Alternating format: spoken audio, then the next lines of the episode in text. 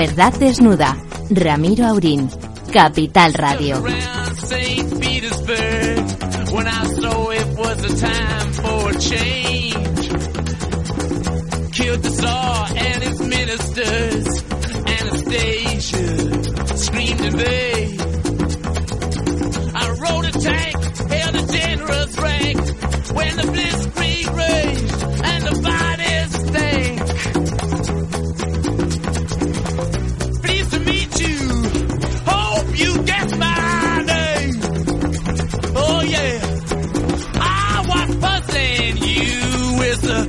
Muy buenas noches, amigas y amigos. No podía ser de otra manera. Ya sé que es recurrente.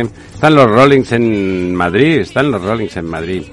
Haciendo su primer concierto de la gira del 60 aniversario de la Constitución, de la Constitución de la banda, de la banda de- mítica, de los Rolling Stone. Los cantos rodados, los cantos rodados, esos que van por los ríos y el agua empuja y llegan siempre a algún sitio divertido. Si no hay ranas, pues habrá lagartijas. Y ahí, ahí estamos, simpatía, piedad por el diablo, sympathy for the devil. Los cantos rodados que van por el agua, por el río, erosionándose hasta que son rodados Bueno, y pulidos. eso- Claro, los, los Rolling Stones son siempre pulidos, no son guijarros, son cantos rodados. Son cantos rodados, son cantos rodados. Con Por la 78 años que la tiene el amigo, 10 años menos solo que usted, don Ramón, Sí, el amigo Mick Jagger. Que yo me adelanté a ellos con la estructura económica de España que tiene 62 años y los Rolling Stones 60. 60, pero tienen 10 años menos que usted, y con un lo poco cual... más de dinero. Eh. Hombre, y se lo han pasado usted, también se lo ha pasado de muerte, pero ellos desde luego. Y aquí estamos, nosotros con el diablo, con el de verdad, con el inteligente, con el que piensa, también tenemos que tener eh, alguna empatía. Y esta empatía. mañana yo leía un artículo de don Ramiro, los 100 años del nacimiento de, de Bardem, de Juan Antonio Bardem, el gran director de cine que no olvidaremos nunca por sus dos grandes películas. Bueno, hizo muchas de buenas. Muchas y buenas. Muerte de un ciclista y, y Calle Mayor. Y luego una Eso serie... era casi neorrealismo italiano, ¿eh? Fantástico. Mejor, mejor. Es mucho más profundo. Era neorrealismo español. Es mucho más profundo. Tenía siempre un portador de tesis. Aparecía por allá un sujeto extraño a la mitad de la película y venía a decir esto sucede porque no sé qué y no sé cuánto. Era un poco fatalista. Bueno, Como si la historia estuviera escrita. es que la historia a veces parece que está escrita, ¿no? Cuando uno la mira a posteriori, como la de la guerra de Ucrania, en realidad, vista a posteriori es crónica de una guerra mm, anunciada. Anunciada. Sí, bueno, eh, aquí estamos, eh, don Lorenzo, ¿cómo andamos? Pues eh, escuchándoos muy atentamente, estaba pensando que los Rolling Stones son, son cantos rodados, porque rodar sí que han rodado. Sí, que han Pero rodado. no son tan cantos pulidos, don Ramón, porque yo los Sí, veo sí. que todavía mantienen su, su Sus espíritu aristas, salvaje, sus ¿no? Y sus aristas, sí, sí, sí. no son guijarros. Ya sabe usted, rodar y rodar, rodar y rodar. Eso es lo único que tiene la vida. Hay que rodar hasta el Bueno, final y además que lo que y procurar que los caminos Lo sean que han diversos. hecho nada más llegar es irse a una fiesta flamenca, a un tabla flamenco, con lo cual... Pues gente seria, gente seria. Los Rolling Stones cantan rhythm and blues, hay que acordarse. Son blanquitos, pero cantan rhythm and blues. Y bueno, que le quería decir, don Ramiro, que teníamos previsto festejar también un poco el triunfo del Real Madrid Sobre todo usted. y hablar y hablar con alguna persona experta en el tema y precisamente tratamos de localizar a Billy Butragueño y esta tarde me ha llamado.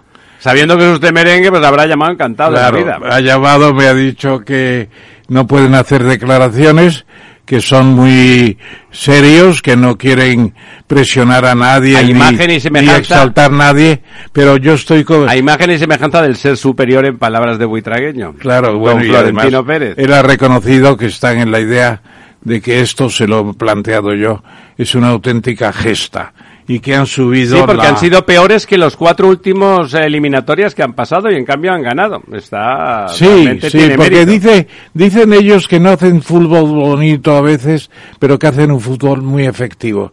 Y en eso tienen razón, me parece. Hombre, han Aunque ganado. yo creo que se Eso es incontestable, han ganado. no se ha, no se ha valorado suficientemente el paso de Valverde a, a, a Vinicius. Ha sido un paso definitivo. el pase. Bueno, un pase quiere decir. Pase definitivo. Eh, Que conste que ese, ese mismo espíritu es el que tiene Osasuna y lo que lucha es por la permanencia todos los años. O sea que además, además pues ha tenido fortuna, pero es verdad que la fortuna es de los valientes y otra cosa no. Ya saben que ustedes que yo no soy del Madrid. Pero la verdad es que son valientes y creen hasta el final en sus posibilidades y bueno, la diosa fortuna les ha sonreído y son campeones de Europa una vez más. Son los campeones de Europa una vez más. Y la verdad es que la gente está contenta, bueno, y no podemos por menos que alegrarnos. Máxime teniendo aquí al maestro armero, don Ramón Tamames, disfrutando. Él es muy discreto en su madridismo, pero la cara que se le pone cada vez que pasa una eliminatoria hay que No, ver. además usted sabe que estaba en el colegio de los españoles, una institución de siete siglos En en, Bolonia, Bolonia, en Bolonia. y estaba allí con los becarios y las becarias, que son 30, y era una fiesta, que yo fui una fiesta viendo el partido. Hombre, en el colegio sábado español, si gana un equipo español, lo Claro. suyo, como ayer, como ayer el partido es lástima que solo valga una semifinal el partido de Djokovic con Nadal. Ha Qué extra- subido la autoestima, y con Nadal hoy también Qué ayer. extraordinario partido, al margen de que, por supuesto, Nadal lo amamos todos porque es un tipo excelente, que es un tipo excelente, pero además de un gran tenista. Y le pasaba un poco lo mismo que, que al Madrid. La verdad es que nadie daba un duro por esta eliminatoria con Nadal, nadie daba un duro. Eh, bueno, algunos sí, porque Nadal es tan, tan persistente, tiene un perfil tan épico y tan heroico. Hizo un partido extraordinario, jugó un nivel pero estratosférico. Fue el mejor partido del año, seguro, incluso de lo que queda de año, de tenis, de lo que se va a celebrar en el mundo. Fue un partido extraordinario. Incluso el soberbio de Djokovic dijo al acabar, con cara de muy pocos amigos, dicho sea de paso, dijo, ha ganado el mejor. Eso está muy bien. Bueno, dicho por... Está bien siempre, pero dicho por Djokovic, vamos, yo pensé, he muerto y ahora estoy en el cielo y, y me están premiando con algún detalle como para que me, re- Hombre, y él me prefiere reconcilie que- con la humanidad. Prefiere que le gane Nadal a que le gane Alcaraz, claro, porque Alcaraz es un pipiolo. Es un chavalín, Y sí. este es un veterano, claro. Bueno, bueno, pero que, bueno, total, estamos contentos por eso. Tenemos empatía con el diablo, sentimos por él que, que a veces no esté a la altura, porque cuando busca socios como los que busca en tantas ocasiones nuestro presidente del gobierno, pues eh, el diablo no está, no está a la altura. Y es por eso, por lo que, si Dios quiere, ahora no nos queda otro remedio. Hace no muchas semanas, don Ramón Don Lorenzo, celebrábamos, porque celebrábamos aquí, la verdad es que lo celebrábamos, que, que disposiciones judiciales parecía que iban a obligar a que eh, en Cataluña, eh, un territorio del Reino de España, territorio del Reino de España, recuerdo, eh, donde yo nací, pues que se iba a obligar a que el 25% de las asignaturas eh, se cursaran en castellano, en español, para que los muchachos y muchachas eh, de, de esa autonomía pues aprendieran de forma correspondiente y mínimamente el idioma oficial de todos los españoles y hablábamos de ello con alguien que de verdad ha peleado durante más de 10 años porque eso ocurriera, doña Ana Losada, presidenta de la Asociación por la Enseñanza Bilingüe en Cataluña. Bueno, estábamos todos contentos y, y ella, que es una persona extraordinariamente aplicada, además de tenaz, además de esa tenacidad que, casi podríamos decir que solo tienen las madres, eh, porque ella empieza, ella siempre lo cuenta, que ella empieza en esta lucha porque se da cuenta, hablando con su hija, que realmente no está aprendiendo el español, ¿no? A pesar de que en casa son bilingües y no tienen ningún problema y están encantados de conocerse y de ser catalanes, pero por el mismo precio, pues eh, tenían la sana intención de que su hija, pues hablara español correctamente y lo aprendiera como es de, como es su derecho, como es su derecho, derecho que está conculcado en Cataluña. Y ahora tenemos que decir que, con un par, porque la verdad es que hay que tener un par, un par de eso que ustedes saben y uno solo eh, en, el, en la presidencia del gobierno para saber que no te va a pasar nada, que digas que sacas una ley que te permite, eso es, es fantástico, sacan una ley que permite, casi obliga a los colegios a conculcar esa sentencia, esa sentencia que obliga, obliga a una cosa que es de, que es de derecho, como, eh, como es que reciban los niños un mínimo de enseñanza, el 25% en, en español. Hace muy poco, un miembro importante de la Unión Europea eh, se le abrían los ojos como platos, tuvieron que llevarla al médico porque casi se le sacan las órbitas de, de dentro, de decir que era increíble, que era increíble que no, que no ocurriera así con cierta normalidad. Y por eso no nos queda más remedio esta vez, con cierta tristeza, de llamar otra vez a doña Ana Losada, y tenerla ahí al aparato. Si Dios quiere, doña Ana, ¿está usted ahí? Hola, ¿qué tal? Buenas noches. Sí, Muy buenas noches. Hoy por un motivo bastante más triste que la última vez que pudimos hablar, ¿no? Que es que el gobierno catalán ah, no solo ha dicho, sino que ha directamente legislado de urgencia para que eh, la sentencia que iba a permitir a los niños catalanes eh, estudiar el 25% en español, al menos aquellos a los que sus padres lo pidieran, pues eh, han organizado la de Dios es Cristo, con perdón, para que eso no ocurra, ¿no? Para que eso no ocurra. ¿Qué piensan hacer ustedes? Me imagino que con la energía que les caracteriza piensan tener, no sé, si cabe alguna actuación legal. Sí, hoy mismo hemos presentado un escrito ante el TSJ catalán y, bueno, le hemos, eh, le hemos dicho al tribunal que las evidencias de desobediencia son múltiples y reiteradas desde que se conoció el fallo de la, de la ejecución forzosa y, y, bueno, le hemos pedido al tribunal que actúe de inmediato, que garantice el cumplimiento de la sentencia, que, que los directores de los centros deben de recibir un requerimiento directo del tribunal para que lo cumplan porque lo que es evidente es que el conseller eh, de Educación, el señor Josep González Cambrai, está desobedeciendo y no tiene intención de que ningún director eh, obedezca. Y les amenaza además con que va a enviar inspectores para controlar que nadie se salga de, del guion que ha escrito, ¿no? Y bueno, este escrito lo hemos puesto hoy, también hemos anunciado que en pocos días vamos a impugnar las instrucciones que dio ayer a los colegios que son, digamos, mucho más eh, aberrantes que, que, el decreto, porque las instrucciones realmente son una provocación porque realmente eh, hacen imposible la ejecución de la sentencia. Y, bueno, nosotros continuamos confiando en los tribunales.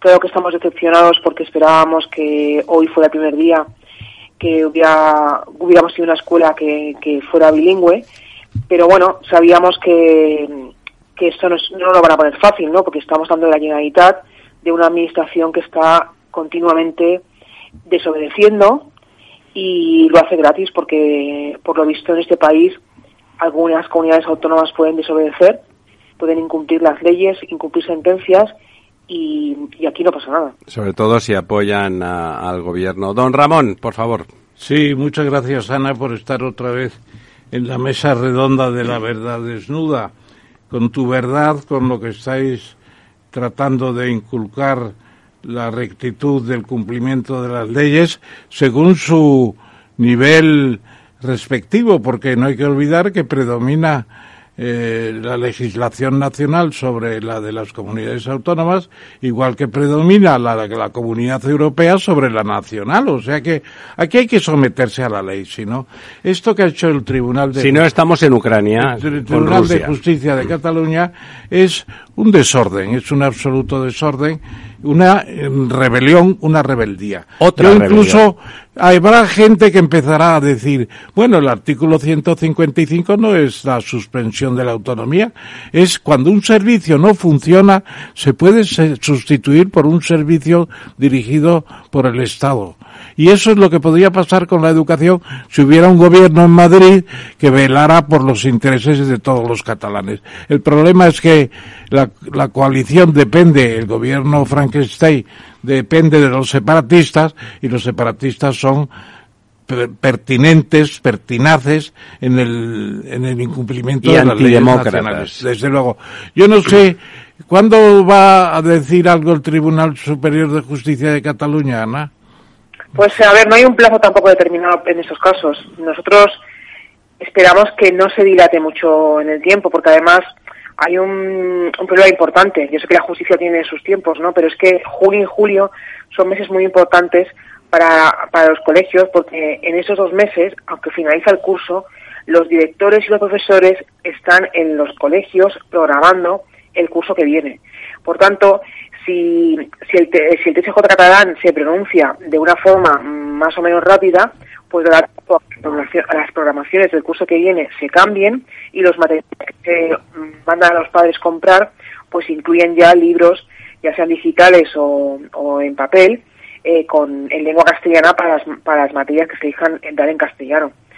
Claro, dependemos de, de, los tiempos de la justicia, también el TSJ tiene que valorar la documentación que nosotros hemos presentado, las pruebas que ellos también tienen con lo que le ha presentado la propia Generalitat y a partir de ahí tomar una, una decisión. Pero nosotros continuamos positivos y confiados en la justicia porque a día de hoy es la única herramienta que tenemos. La justicia, porque estamos abandonados por el gobierno de España. Eso está claro. Don Lorenzo. Sí, hola, buenas noches. Eh, bueno, parecía como algo sencillo, eh, visto, de, visto desde aquí, que pudieran haber ajustado ese 25%, aunque lo hubieran llamado casi hasta lengua extranjera, ¿no? Es decir, que, que, hubieran cedido, pero visto lo visto, eh, la guerra está abierta, ¿no? Esta guerra se ve también en la calle. Es decir, realmente hay esa militancia eh, por parte de los padres o, hay una sensación de estar dominados por los políticos allí en, entre los ciudadanos? A ver, yo creo que, mm, la situación ahora no es la misma de hace cinco años. Es decir, que mm, hay muchas más personas conscientes de, de lo que supone la inversión lingüística en, en la escuela. Ya hay muchas más personas conscientes e informadas de cuáles son sus derechos y que, por supuesto, la inversión no es un sistema eh, legal. Lo que pasa que el número de personas que continúan en silencio es muy importante. Y lo hacen por múltiples razones. La más importante es que los mensajes que siempre se han transmitido desde el gobierno de la Generalitat es que la inmersión es un, es un modelo de éxito, que todo aquel que pida más horas de castellano es porque está en contra del catalán y porque como poco es un facha.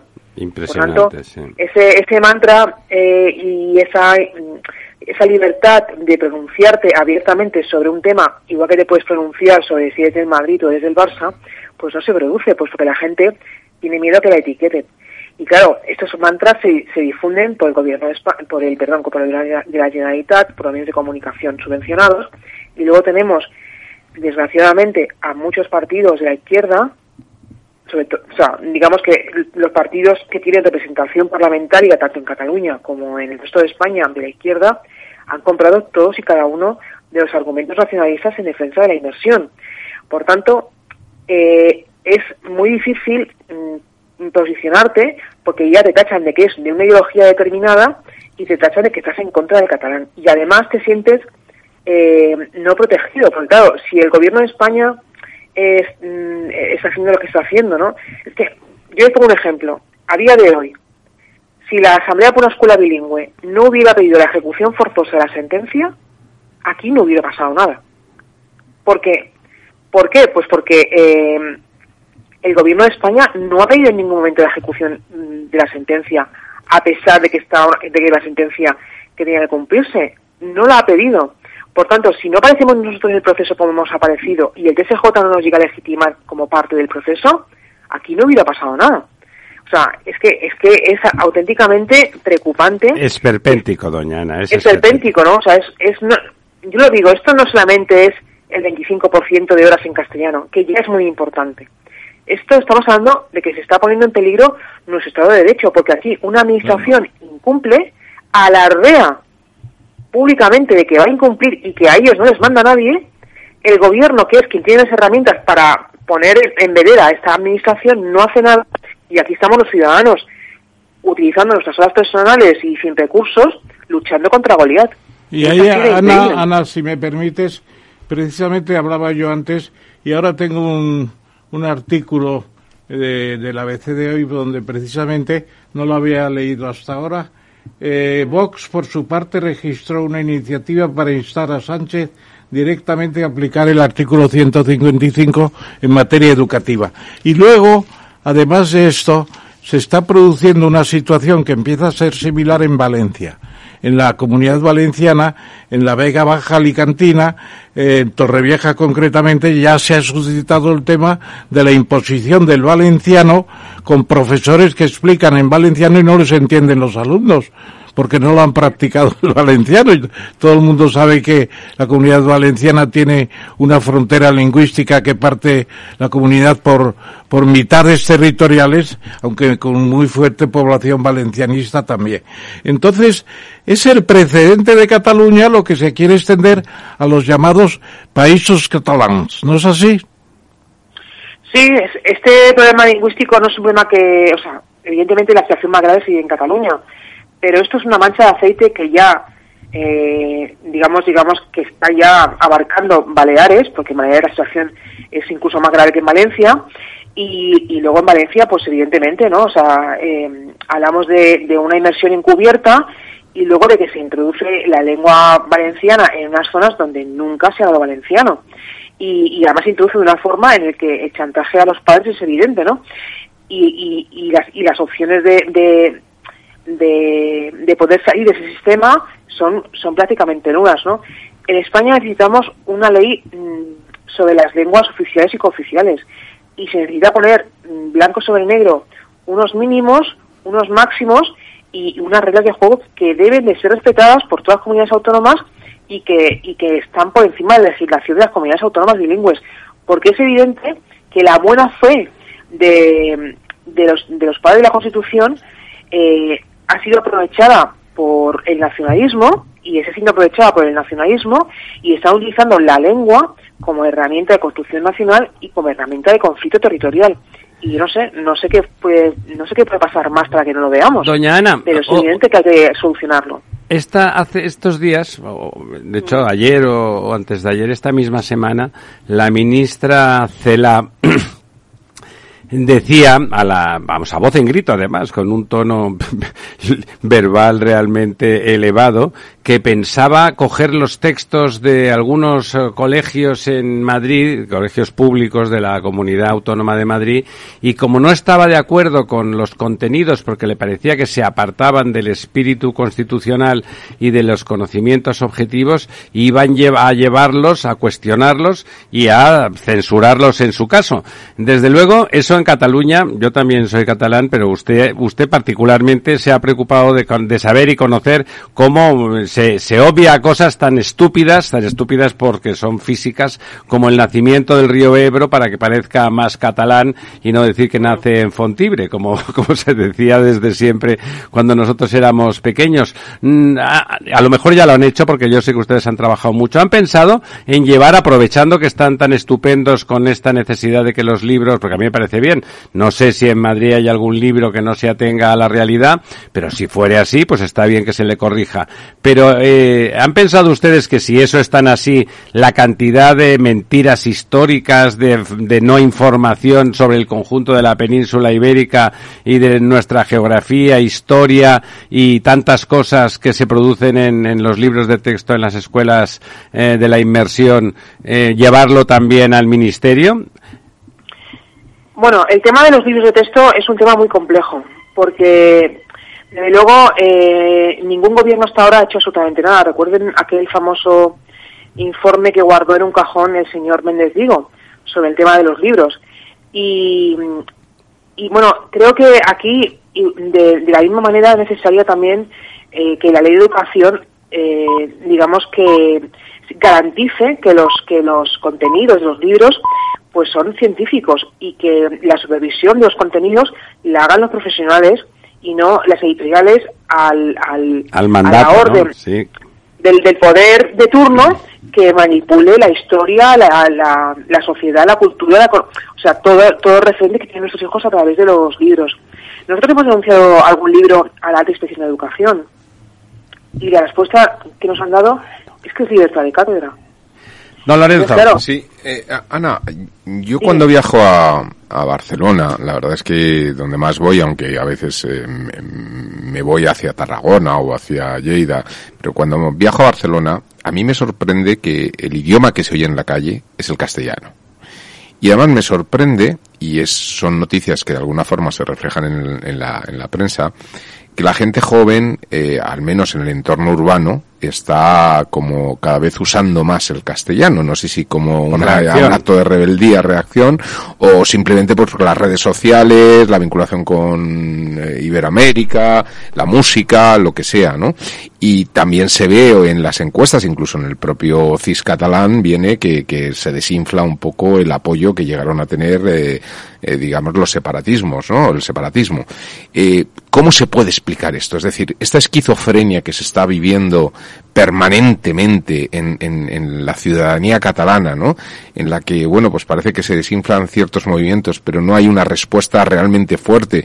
A, a ver, este es Hay un miedo, tema, ¿no? claro, este es un tema como para que eh, las asociaciones de padres o un grupo de asociaciones de padres grandes pues montaran un- una marcha por Barcelona de estas de, de, de, de 100.000 personas, ¿no? Y sin embargo, esto no, no, no parece que está, ¿no? Son pequeños grupos eh, que de alguna forma pues miran sus, obviamente, los, las vías que hay legales para poder, pero no hay una respuesta realmente potente como me da la sensación que se podría gestionar. Eh, Tanto es el miedo realmente. Es que es el miedo a que, a que te a que te etiqueten de, que es una determinada ideolo- ideología y de que estás en contra del catalán. Es que eh, es muy difícil explicar si no, si no aquí. Pero no sé, yo puedo poner el ejemplo del colegio de mi hija. Mi hija va a colegio de, Hospitalet, que es un barrio mayoritariamente casino-adelante y de clase obrera, donde, donde, las, donde los padres, como, como, como, como mi hija, pues somos una generación que nuestros padres vinieron de otras comunidades autónomas, mayoritariamente. Por tanto, tenemos lazos con, con el resto de, de España. Cuando yo pedí el 25% para mi hija y llegó el momento de, de hacerlo público, porque lo hizo público la directora en una reunión, yo me mantuve en silencio, tres padres se quejaron, mm, bueno, eh, digamos, airadamente de que, de que sus hijos fueran a estudiar una asignatura en castellano, pero 22 se mantuvieron callados. Las AMPAs de los centros, que yo siempre digo que AMPA va con H, las AMPAs de los centros están dominadas por personas que, eh, que, que tienen afiliación, afiliación a partidos nacionalistas o por personas que siempre hacen seguidismo del director del centro, que por supuesto no es alguien que está elegido al azar. Entonces, es muy difícil en tu centro levantar la mano y quejarte pues de algo tan simple, oye, ¿por qué las comunicaciones no me las enviáis en catalán y en castellano? Porque nadie pide en castellano y que se vulneren derechos de los, de los catalantes, no, no, en las dos lenguas. Eso es, es algo súper complicado porque te encuentras siempre un no y un no y un no y tienes que hacer un escrito y te habla la directora y te dice que no tienes derecho y hace quejarte al inspector y el inspector te puede decir que no y hacer varios documentos hasta que consigues que te envíen las comunicaciones en castellano. Pero es que luego diga, por ejemplo, mmm, la comunica las comunicaciones sobre el COVID, en lo peor de la pandemia, eran todas en catalán. En lo peor de la pandemia. O cuando, o cuando apuran a tu hijo. Claro, yo soy bilingüe, pero yo por ser bilingüe, no, no, eso no significa que yo haya perdido mi, mi derecho a tener comunicaciones en castellano. Y un padre que es latinoamericano o que llega a Cataluña de otra comunidad autónoma no tiene por qué saber catalán. De hecho, no, saben muchas veces, Bueno, Ana. yo precisamente, temas, muchos temas.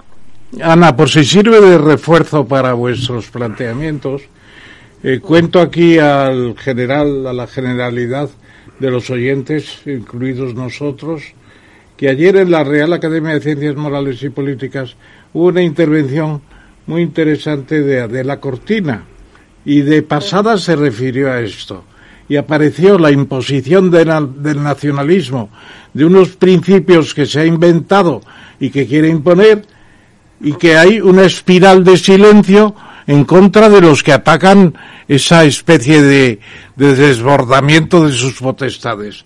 Yo creo que ahí intervino Francés Carreras, intervino eh, Fernando Vallespín, fue muy interesante. La espiral del silencio. Se condena a quien va en contra La de las imposiciones nacionalistas La a la espiral de... La- Yo creo que estáis ganando la batalla porque habéis roto la espiral del silencio. La estáis rompiendo y eso está muy bien. Enhorabuena. Gracias, gracias. Bueno, Ana, eh, ya sabes eh, que estos micrófonos son tuyos. eh, estamos totalmente comprometidos con la causa y es completamente indignante, como tú has señalado. Me parece fundamental señalar que el gobierno de España desampara a más de la mitad de los catalanes que no pueden ga- garantizar que sus hijos estudian un mínimo, un mínimo de su currículum escolar en, en español, un mínimo, el 25%.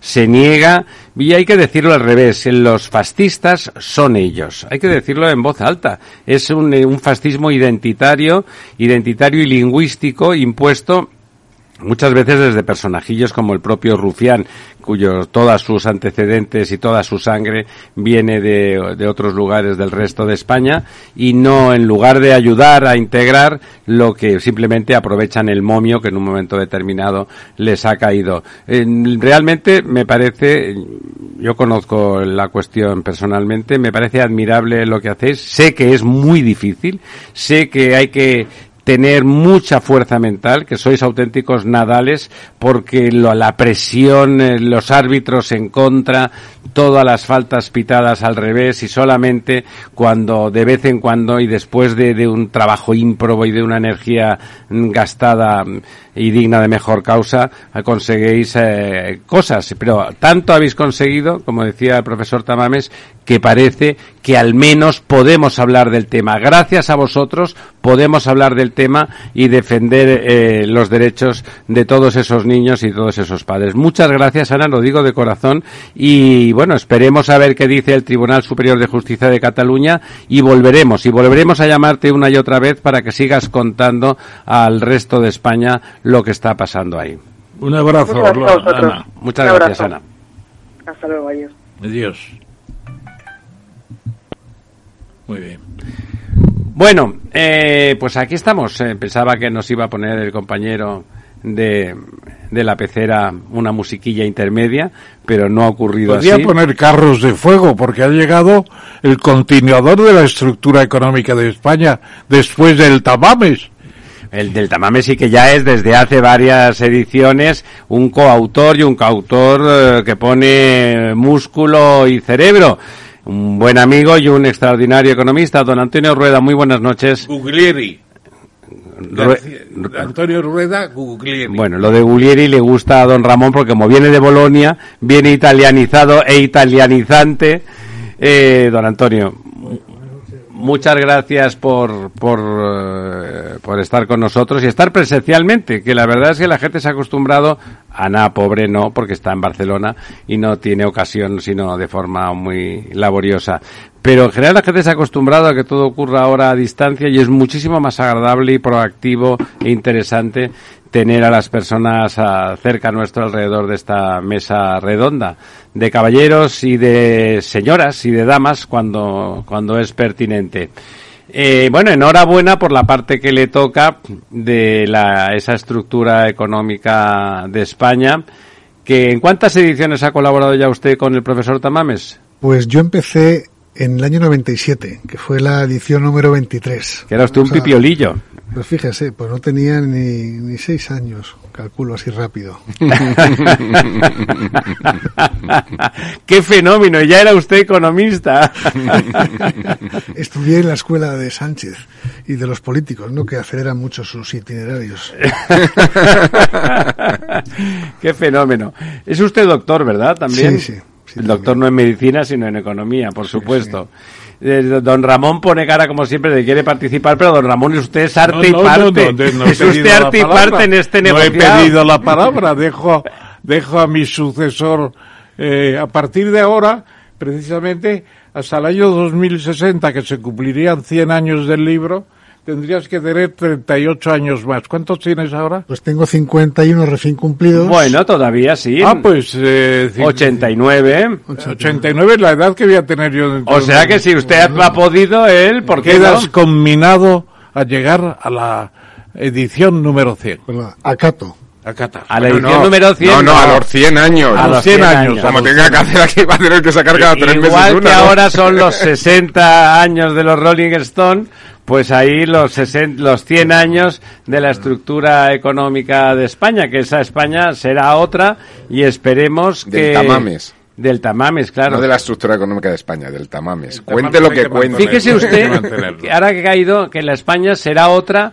y que otra y rota tienen las mismas letras. Esperemos que no sea, Yo que creo no que sea dentro así. de 38 años, don Ramiro, tendremos un gobierno mundial sin estos percebes que nos acompañan últimamente. Es usted un optimista maravilloso. A mí me, yo, a mí me encanta, la verdad. Siempre le llevo la contraria, ya saben ustedes, pero la verdad es que me encanta. O sea, me hace creer en el futuro. Yo tengo hijos muy pequeños, muy jovencitos, y la verdad es que pienso, bueno, pues a lo mejor es verdad que esto sigue adelante y parecemos unos seres inteligentes y evolucionamos y todo eso. Es que puede suceder que hay gobierno mundial o no hay nada.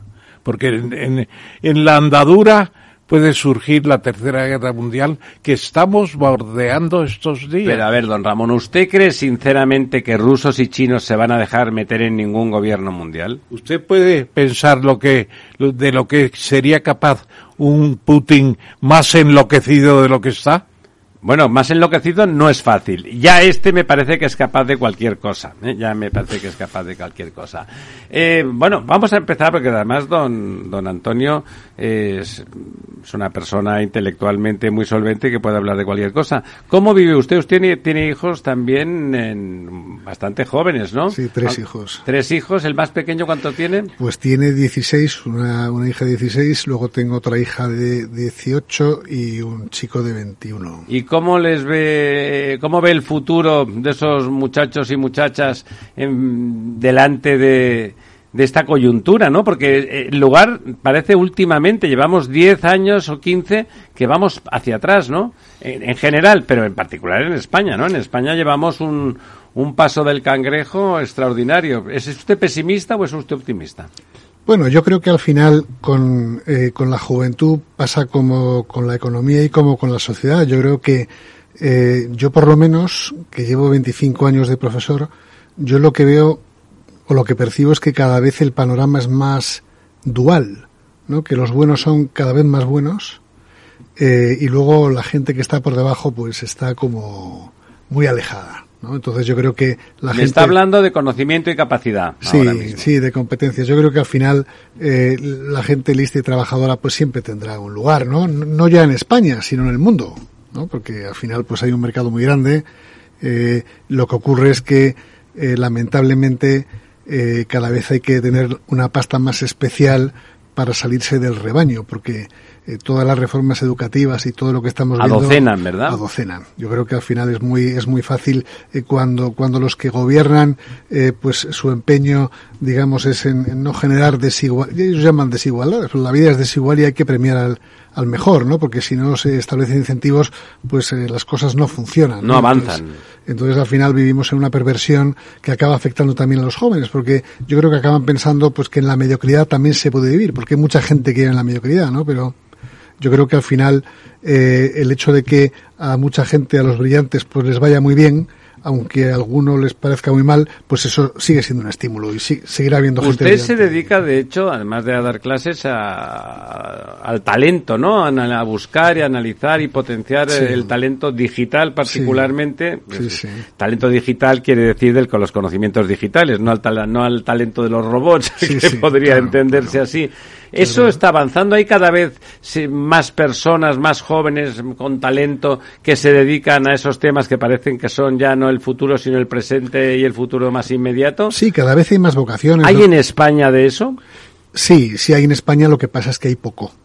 Eh, lo cual llama la atención en un país con un índice de paro que encabeza los rankings de la OCDE, que tiene un porcentaje de paro estructural de más del 44%, y donde hay cientos de miles de empleos que se quedan sin cubrir en el ámbito tecnológico muy significadamente y bueno pues mucha gente pues no acaba de reconvertirse hacia esos espacios que generan un trabajo seguro ¿Cuáles son esos espacios que generan un espacio trabajo seguro en ese ámbito futu- de futuro? Bueno, todo lo que tiene que ver con el lenguaje de las máquinas, la programación, eh, las ramas de la informática, eh, pues eh, todo eso eh, pues es un dibujo un escenario donde el crecimiento pues es de dos dígitos. De dos dígitos. De dos dígitos, en Y no se cubre ni de, ni de broma, ¿no? Para nada. Y además, con todos los planes de digitalización del gobierno, se va a añadir más estrés, porque al final es verdad que las empresas necesitan echar mano de la tecnología para ser más eficientes. eh, bueno, y la realidad es que no hay gente suficiente. Hay una crisis de materias primas y aquí en las sociedades de servicios la materia prima es el talento. Y también hay una crisis de talento porque no... Talento hay que educarlo, ¿verdad? Por supuesto, y es, lo- es lo que hablábamos antes. Es lo que hablábamos antes. Muy buenas noches, Antonio. Hola. Eh, a mí me gustaría, eh, precisamente hablando un poco de talento, de trabajo, de empleo y demás, ¿no? Y, y a raíz de, de, bueno, pues de este fantástico libro que, que acabáis de, de publicar, esa 26 edición de la estructura económica de España, ¿Y qué vas a leer? Y que voy a leer, por supuesto, Página, página, tabla, tabla. las mil, mil, mil doscientas o mil trescientas Particularmente páginas, ¿no? la, la parte de ganadería y pesca. No, puedes leerlo en diagonal. en diagonal, incluso en, en momentos distintos de, de la vida. no, eh, me gustaría preguntar porque, eh, bueno, lo achacan un poco a un fenómeno quizás sociológico, psicosociológico que surge con la pandemia, eh, que se está notando mucho en Estados Unidos y que empieza a notarse también en España, en Europa, que es eh, el abandono de la de, de la posición de población activa por parte incluso de muchos jóvenes, es decir, gente que empieza a no querer trabajar. La gran dimisión, le llaman. ¿no? Sí, eso es, ¿no? sí, sí. Y esto, esto, esto, esto, esto, ¿qué, qué está ocurriendo? yo, perdona, no? yo he hablado- Y sobre todo porque eso, ¿cómo se refleja en esa, en una estructura económica? ¿Qué impacto puede tener? Es decir, me parece que es uno de los temas más preocupantes de lo que estamos viviendo. un paréntesis para, para apoyar la pregunta y la tesis de don Lorenzo. Yo he hablado con algunos jóvenes, de hecho, que yo he descubierto, porque a mí me es tan ajeno esa, esa dimisión, de gente de 25 años, gente de 25 años con formación universitaria. Es verdad que no son técnicos ni científicos, pero con formación. No, no, también técnicos, ¿eh? que dicen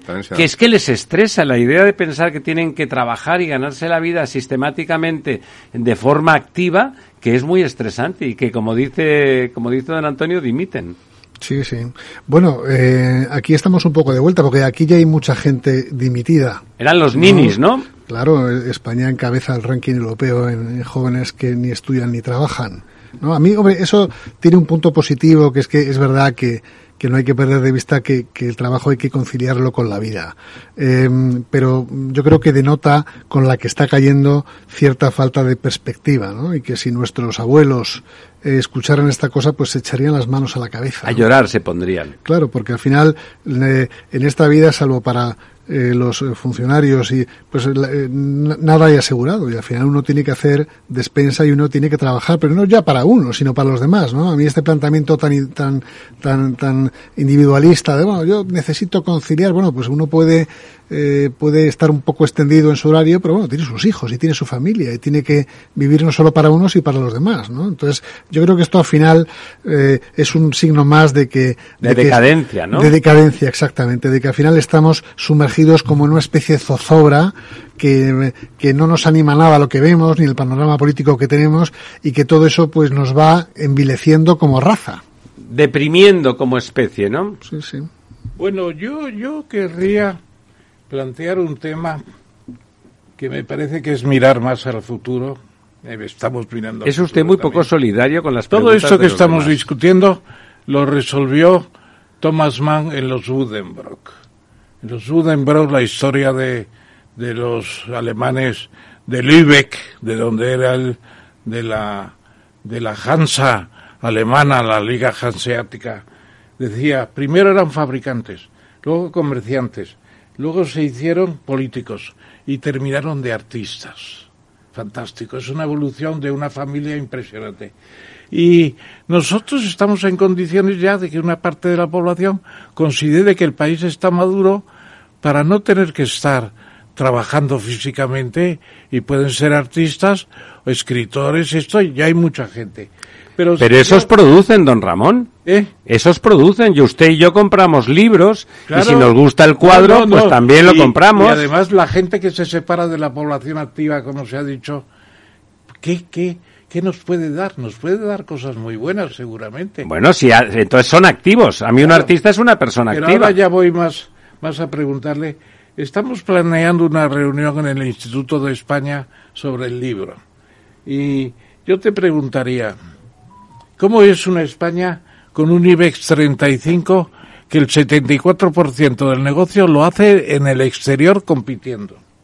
Unas infraestructuras de ACS, FCC, Acciona, eh, está también Ferrovial, SACIR, etcétera, que controlan la obra pública y los servicios en gran parte del mundo al nivel o más que los chinos.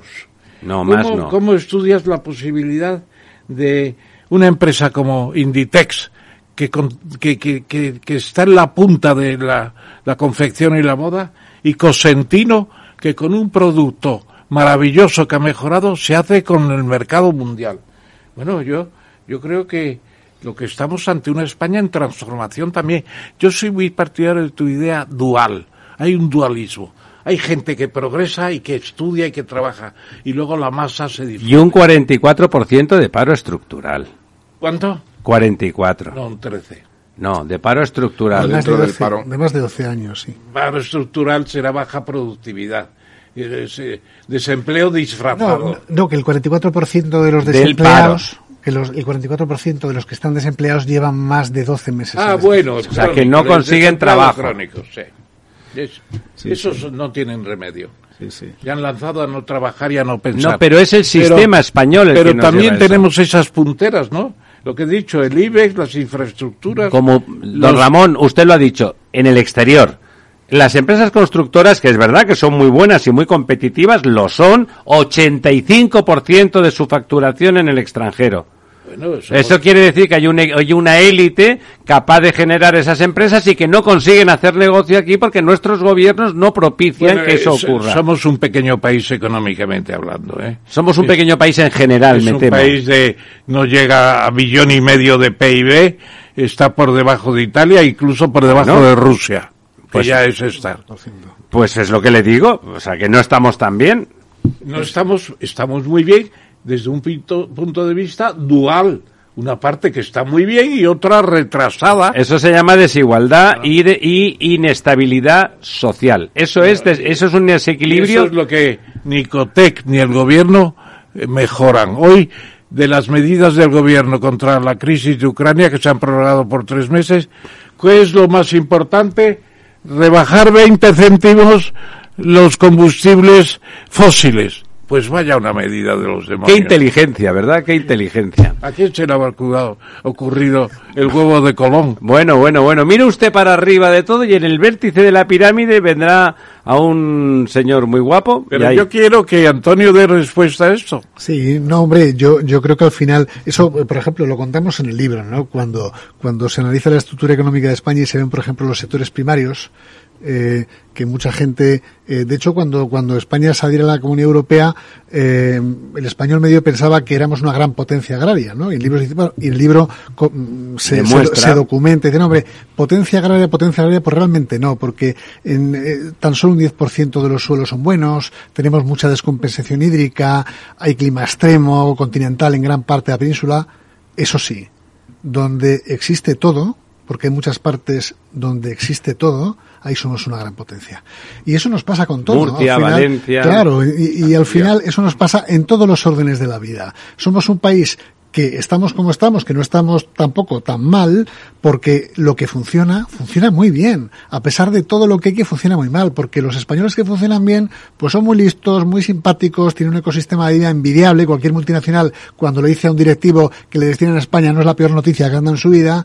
Y al final, bueno, pues eh, son gente muy trabajadora, muy lista, muy vivaz. Lo que pasa es que de esos, pues hay pocos y tienen que tirar del resto, ¿no? Yo creo que la si, si yo tuviera que, que significar un valor para inculcar a los hijos, a la juventud, es la iniciativa. Yo creo que aquí nos hemos acostumbrado. la vida sin iniciativa totalmente. es una cosa horrorosa. Total, y además que solo a través de la iniciativa uno muestra su capacidad, porque si no, es que a fuerza de esperar que otros resuelvan los problemas, pues se te puede ir la vida. Y es la única forma de vivir. Ah, claro. Solamente tenemos un tiempo para vivir y si no lo vivimos con iniciativa, pues no hay nada. Claro. Ahí tienen a don Ramón, le dicen, ¿quiere usted venir a Bolonia? Bueno, le faltó tiempo, le faltó tiempo y eso que jugaba su Real Madrid y tal, vamos, pa con el culo en burra ya estaba, cuando dijo don Ramón ya no estaba, ya, ya se había ido al avión. No querían que volviera a España, querían que me quedara allí un curso. Bueno, a lo mejor por aquí había alguno que tampoco quería que volviera, no somos nosotros, ¿eh? Don Lorenzo. Bueno, a mí sí que me gustaría, porque además... Que usted es del ramo. Son, temas que, que efectivamente me, me preocupan. Eh, yo creo que de hecho cada, cada día, o, bueno, en estos momentos al menos, pero sí que es una inercia que se lleva lastrando desde los últimos, eh, quizá sobre todo cinco o diez años, eh, eh, las medidas geopolíticas eh, tienen cada vez más peso para poder explicar el futuro o eh, la marcha de la economía. ¿no?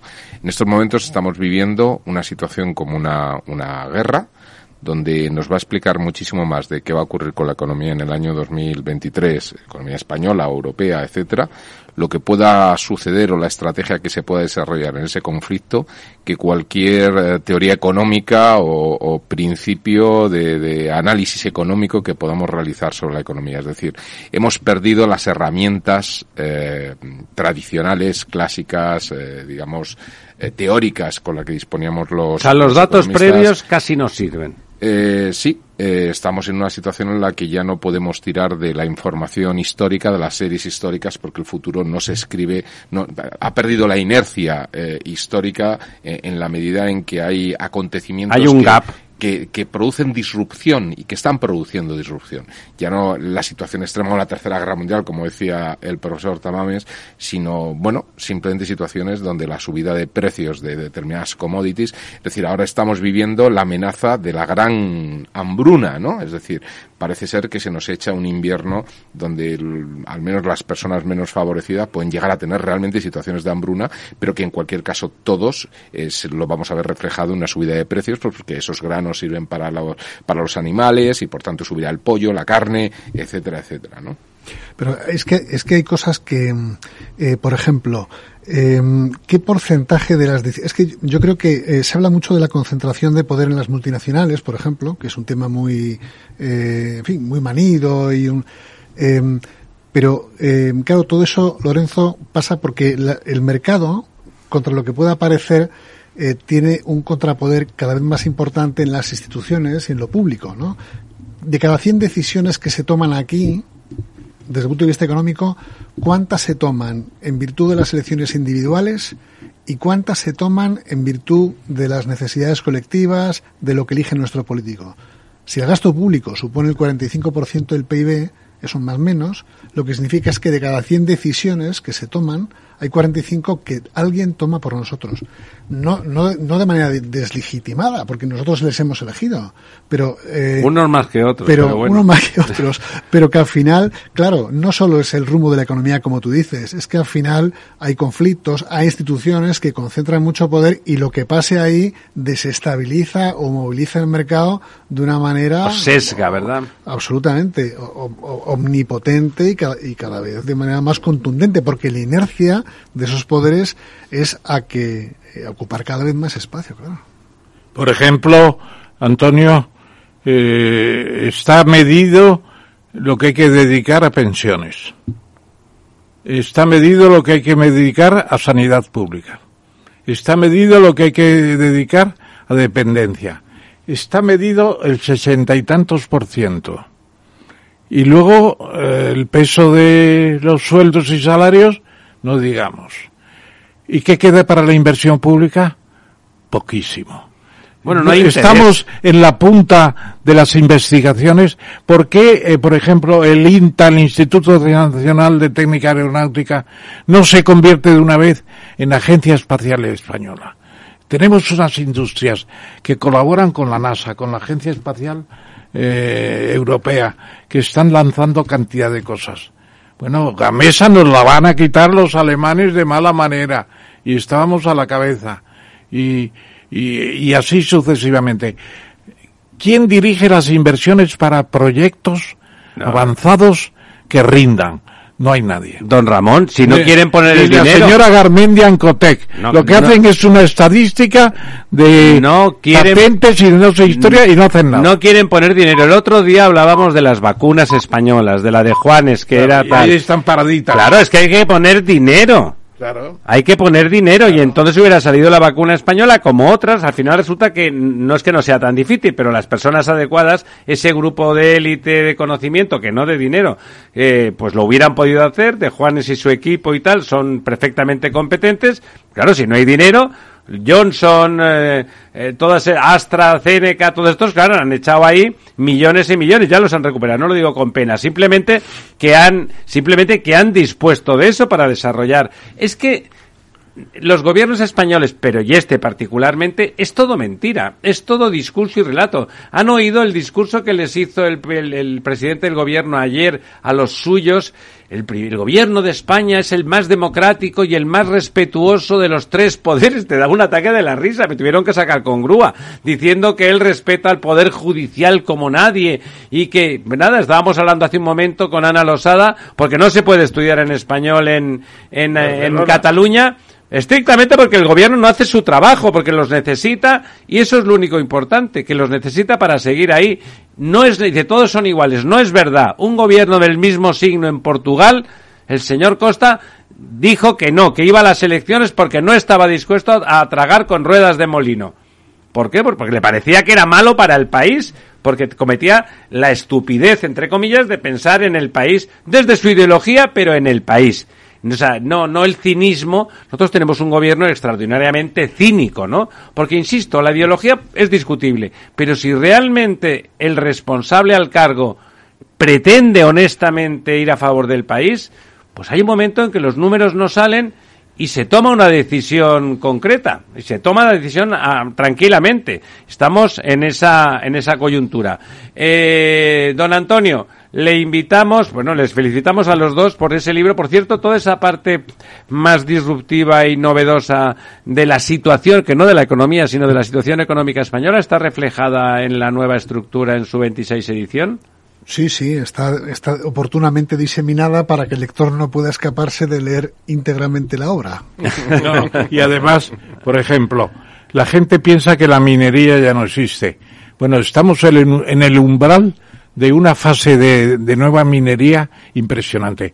Lo que hablábamos Don antes Ramón, de... en, la- en, en Extremadura se ha descubierto una de las Bueno, minas el de litio litio, más importantes tiene que de llegar. Europa y ha dicho no, han dicho que no, que va a quedar fea. Claro, como también los lobos, fea. los lobos que ha soltado la señora Teresa Rivera están matando por diestra y siniestra porque el lobo no mata para comer, mata de sustos a las a las ovejas. Bueno, y de mordiscos, ¿eh? que vi el otro día una una, cosa tremenda. y tenía unos Bueno, bocados, pues la, don la Ramón, señora Teresa Rivera que parecían de vampiro, de verdad. Yo no sé si como Drácula viendo la, la sangre de los corderos, es una cosa tremenda.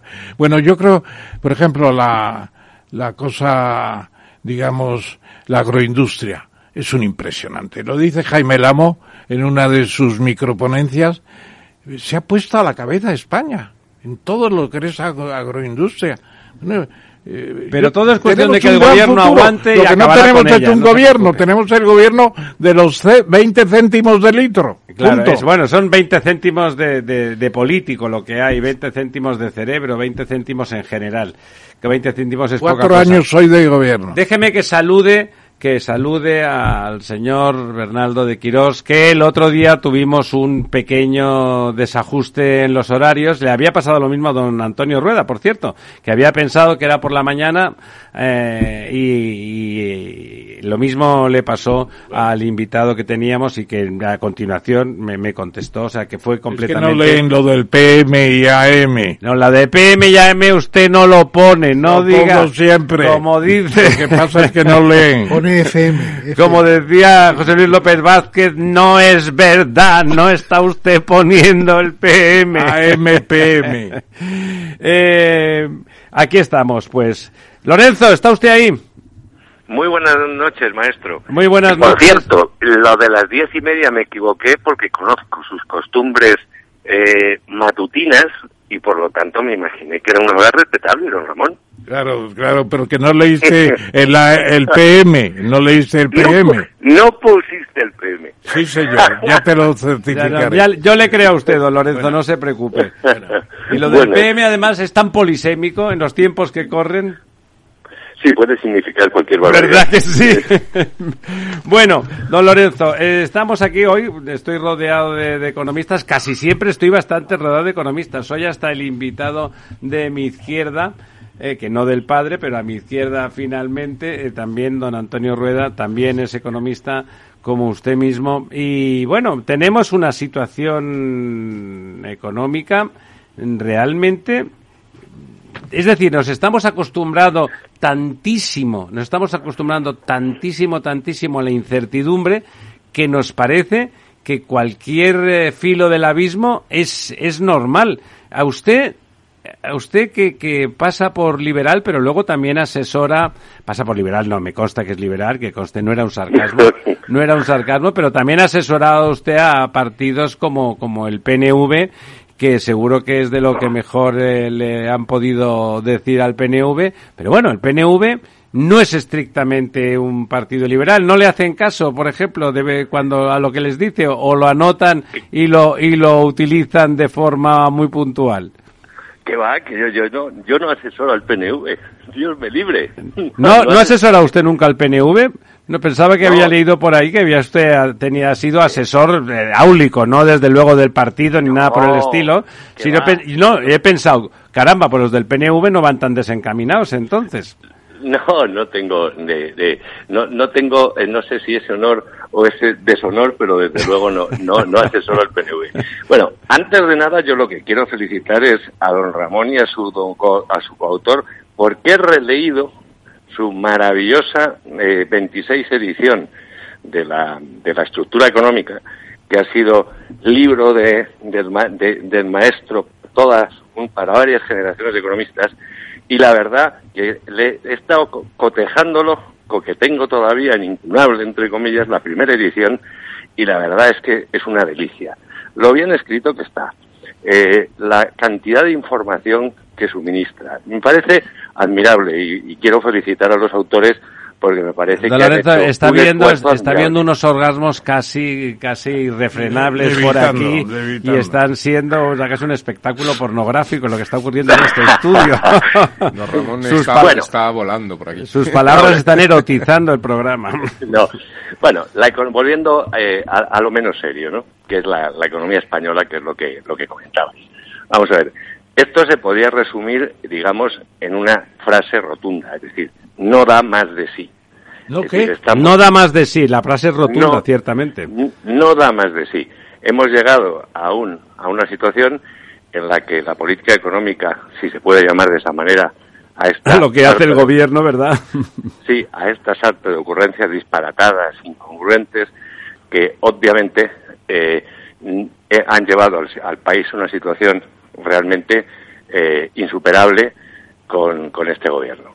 Entonces yo creo que hemos entrado, que Ramón lo recuerda muy bien, y en una situación mucho más agravada de un escenario de esta inflación reparecido al que tuvimos a finales de los 70, pero con dos variables diferentes. En el 70 veníamos de una fase larguísima de crecimiento y ahora hemos acumulado dos recesiones seguidas, que son la financiera la provocada por la pandemia, y teníamos unos niveles de deuda en los años 70 infinitamente más bajos. Esto sitúa al país ante una situación absolutamente dramática, con unas finanzas públicas que son insostenibles ¿eh?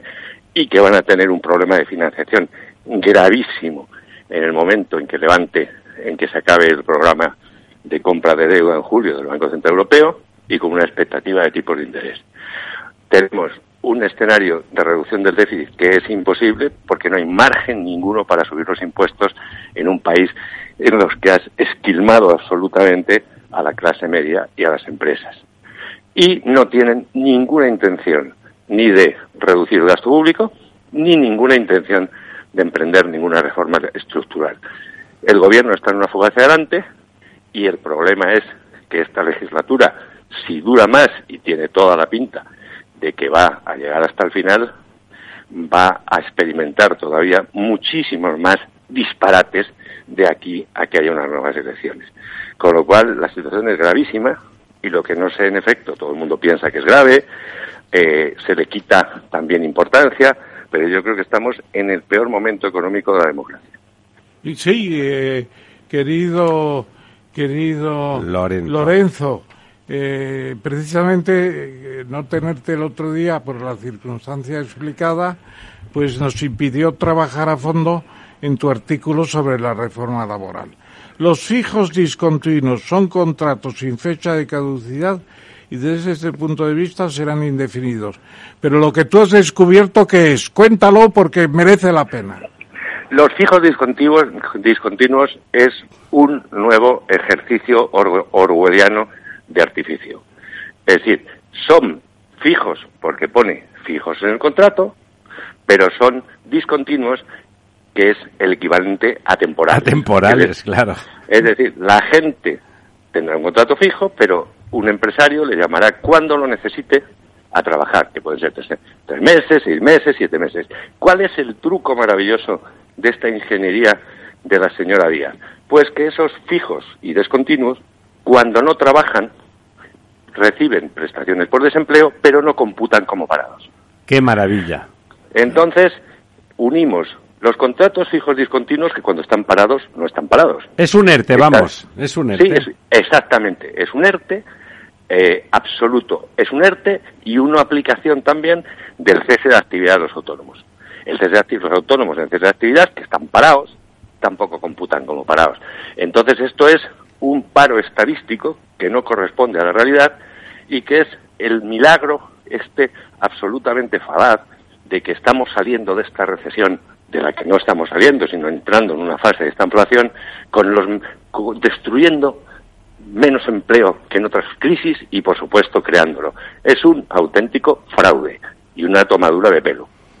Además, la única producción de nuevo empleo es público e innecesario, o sea que no que además hay la, doble mentira, además de, de, una, de un pase de, parados que no computan, además el, poco empleo que se crea es empleo subvencionado, empleo público y además, insisto, de calidad, de calidad baja en general. Hombre, vamos a ver, que con un déficit público eh, eh, y público, corriente y estructural altísimo, con una deuda pública que tiene el 120% del PIB casi, que en este escenario el gobierno se, enorgullezca de hacer la mayor oferta de empleo público de la democracia, que eso supone aumentar el gasto estructural, es sencillamente de una irresponsabilidad y de una demagogia extraordinaria. Bueno, digna, digna de, la Unión Soviética o, de la Venezuela chavista. Hicimos un paper hace poco, que no, sé, no sé si, no, se lo mandé a Ramón, se lo mandaré, que es divertido y que te refleja muy bien lo que es la realidad de España en estos momentos, que son lo que yo llamo las dos Españas de verdad. Es decir, en estos momentos, en este país, hay 16 millones largos de ciudadanos que reciben de manera directa o indirecta sus ingresos del sector público. Y tenemos 14 millones de ciudadanos que obtienen sus rentas en el mercado. Un país en el que más de la mitad de la población vive del sector público configura en una economía que no puede sostenerse. Y ese es el gran mal. Esas son las dos Españas de verdad.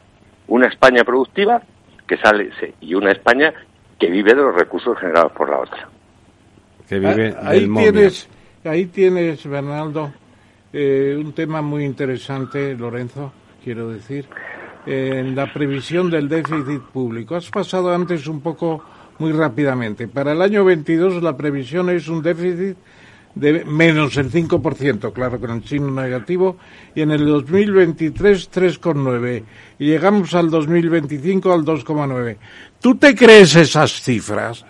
Vamos a ver. ¿Cómo eh, nos vamos a creer esas cifras si están tirando de deuda pública, eh, a pesar de que ya la deuda pública va a costar más y los bonos corporativos van a estar también más castigados, claro? Cuéntanos. Por supuesto. Vamos a ver eh, en, primer lugar, el, eh, eh, se produce la, gloriosa incongruencia, una vez más, de este gobierno, que se parece en sus predicciones económicas a aquel personaje de los dibujos animados, que te, os acordaréis todos, que se llamaba Tierno Doyuna. Pues estos son exactamente algo parecido. Vamos a ver. El gobierno revisa a la baja su previsión de crecimiento de aquí al año 25. Bien, a la vez que rebaja su previsión de crecimiento y no establece ningún mecanismo ni ninguna medida de reducción del gasto público, mantiene el objetivo de déficit. Es una cosa realmente. Es un suspenso, eso es un suspenso en clase de economía. Eso es inaudito. Entonces, y luego los supuestos son extraordinarios. Estos tipos, perdón, estos caballeros de nuestro glorioso gabinete han establecido en los supuestos, por ejemplo, para hacer las proyecciones de déficit de deuda, unos un tipo de interés de la deuda a 10 años de 1,2%, cuando ya está al 2,12 y va a seguir creciendo. Es decir, es un camelo lo del plan de estabilidad, es un camelo las predicciones de la economía española y luego hay una cosa en la que la gente no, no cae, que es fantástico. Una economía que no ha logrado converger en 40 años en términos reales con el PIB per cápita de la Unión Europea. Dos, eh, ¿cómo, cómo, cómo se establece una desaceleración del crecimiento hasta que llegamos en el último año de la predicción del gobierno al 1,8. O sea, el potencial de crecimiento de la economía española es el 1,8. Es para rasgarse las vestiduras. Sí, para irse a otro país más que nada. Para a otro país. Esto es un, un auténtico desastre. Es decir, tenemos el peor gobierno de la democracia en el peor momento económico de España y en una fuga hacia adelante permanente. Entonces, el gobierno que herede los destinos de este pobre país, si finalmente se sustituye a estos chicos en las próximas elecciones, se va a encontrar una tarea ingente. Ingente y me temo que con unas zancadillas de narices. Don Lorenzo, a, su tocayo. Sí, eh, buenas noches, Lorenzo. Eh, bueno, tú antes comentabas que, que no hay margen para, para subir impuestos, sin embargo, eh, se están subiendo en, en, lo que podríamos llamar un impuesto silencioso como es la inflación, ¿no? La inflación en sí mismo. El impuesto de los pobres. Actúa en ese, con lo cual, pese a que no hay margen, la, la política contractiva está activa, ¿no? En el sentido de que, de que está funcionando y está drenando rentas, eh, renta disponible, ¿no? De, de, las familias, etcétera, eh, que para poder mantener el mismo nivel de consumo, pues tienen que, que tirar de los ahorros, ¿no? Eh, bueno, yo me gustaría eh, preguntarte acerca de la reflexión o cómo ves tú eh, la toma de, decisión que tiene que tomar el Banco Central Europeo. Es decir, estamos en una situación de inflación, en el caso español, eh, pues, pues del 8 y 8,7%, pero en Europa también, en el resto de Europa, del entorno euro, estamos con inflaciones por encima del 6%, depende del país, 7, 5 y pico. Es decir, que realmente hay una componente exógena eh, eh, un shock eh, que ha provocado esta escalada de precios y que parece ser que se está consolidando a nivel estructural, pero aplicar políticas monetarias para control de la inflación en estos momentos puede ser mucho más contractivo con la economía, ¿no? ¿Tú cómo ves que puede evolucionar la toma de decisión del Banco Central Europeo y si realmente nos vamos a enfrentar a, un, error que yo, yo calificaría de error estratégico por parte del Banco Central Europeo si nos introducimos en una nueva escalada de subida de tipos al tiempo mm. que, como tú comentabas, empiezan a retirar compras de, activos, ¿no? Es decir, empiezan a desinflar el balance del Banco Central Europeo. Ahora, yo creo que eh, vamos a hacer una breve una breve relación. ante una situación como fue la crisis financiera del 2008, y el, y el miedo al colapso de, potencial del sistema medio de pagos, es absolutamente razonable que un banco central introduzca en el mercado la liquidez suficiente para que no se produzca una crisis financiera. Vale. Lo que es absolutamente inasumible es mantener durante ocho años tipos de interés reales negativos y una política monetaria hiperexpansiva. Sabemos perfectamente que antes o después la inflación es un fenómeno monetario y que antes o después cuando la, masa monetaria crece más que la producción, acabas teniendo tensiones inflacionistas. Esas tensiones inflacionistas se vieron frenadas por elementos que han desaparecido. Uno, la globalización y la competencia de los países emergentes produjo en muchos mercados de los países desarrollados una presión a la baja de los precios. Vale. Tuvimos una revolución tecnológica la primera fase, que hoy hizo aumentos de la productividad muy altos y por lo tanto se camufló también el impacto sobre el nivel general de precios. Y luego los bancos, antes por la crisis financiera, en vez de aumentar la, la cantidad de dinero en circulación, lo que hicieron es acumular reservas. Esos tres factores han desaparecido. Entonces, ante un shock petrolífero o cualquier shock de oferta negativo, el problema que tienes es que si la cantidad de dinero en circulación es muy alta, y sigue, ha sido muy alta, eso se acaba transmitiendo a los precios. Entonces yo creo que en un escenario de esta inflación, y la experiencia nos lo, nos lo demuestra, solo se puede combatir eh, con eh, un endurecimiento de la política monetaria. Que indiscutiblemente eso tiene un efecto contractivo sobre la actividad, pero el mantenimiento de esa tónica y de esa dinámica de expansión monetaria a lo largo del tiempo, o durante más tiempo, lo que va a producir es más desequilibrios y el ajuste va a ser más doloroso. Ahora bien, yo creo que el banco, la, la terapia ortodoxa en estas circunstancias es introducir sistemáticamente una baja, una subida de tipos, acompañada de políticas de oferta que, te, que permitan a la oferta productiva crecer y acompañada de una política de consolidación fiscal a medio plazo. Si el manual keynesiano tuviera la razón, tuviera razón, con los déficits que tenemos y con la política monetaria que tenemos, la, las economías occidentales tenían que estar creciendo a dos dígitos. Eso ya no funciona. Hemos agotado el margen de la política monetaria y en muchos países, incluido España, se ha agotado el margen de la política fiscal. Entonces es, o ahora cojos durante un rato, o mañana nos quedaremos paralíticos. Entonces yo sé que es una decisión grave y que es una decisión complicada, pero esto mm, no es sostenible. Alemania no va a tolerar una inflación del 8,7 por una política monetaria de este tipo. Eh, y los países centro, centronórdicos tampoco.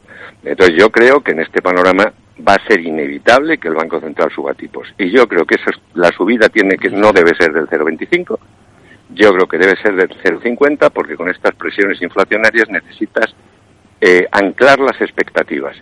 Si los agentes económicos no eh, se creen que hay una política de contención de la inflación, vamos a ir a generar una espiral precios-salarios lamentable y vamos a tener unos problemas muy graves.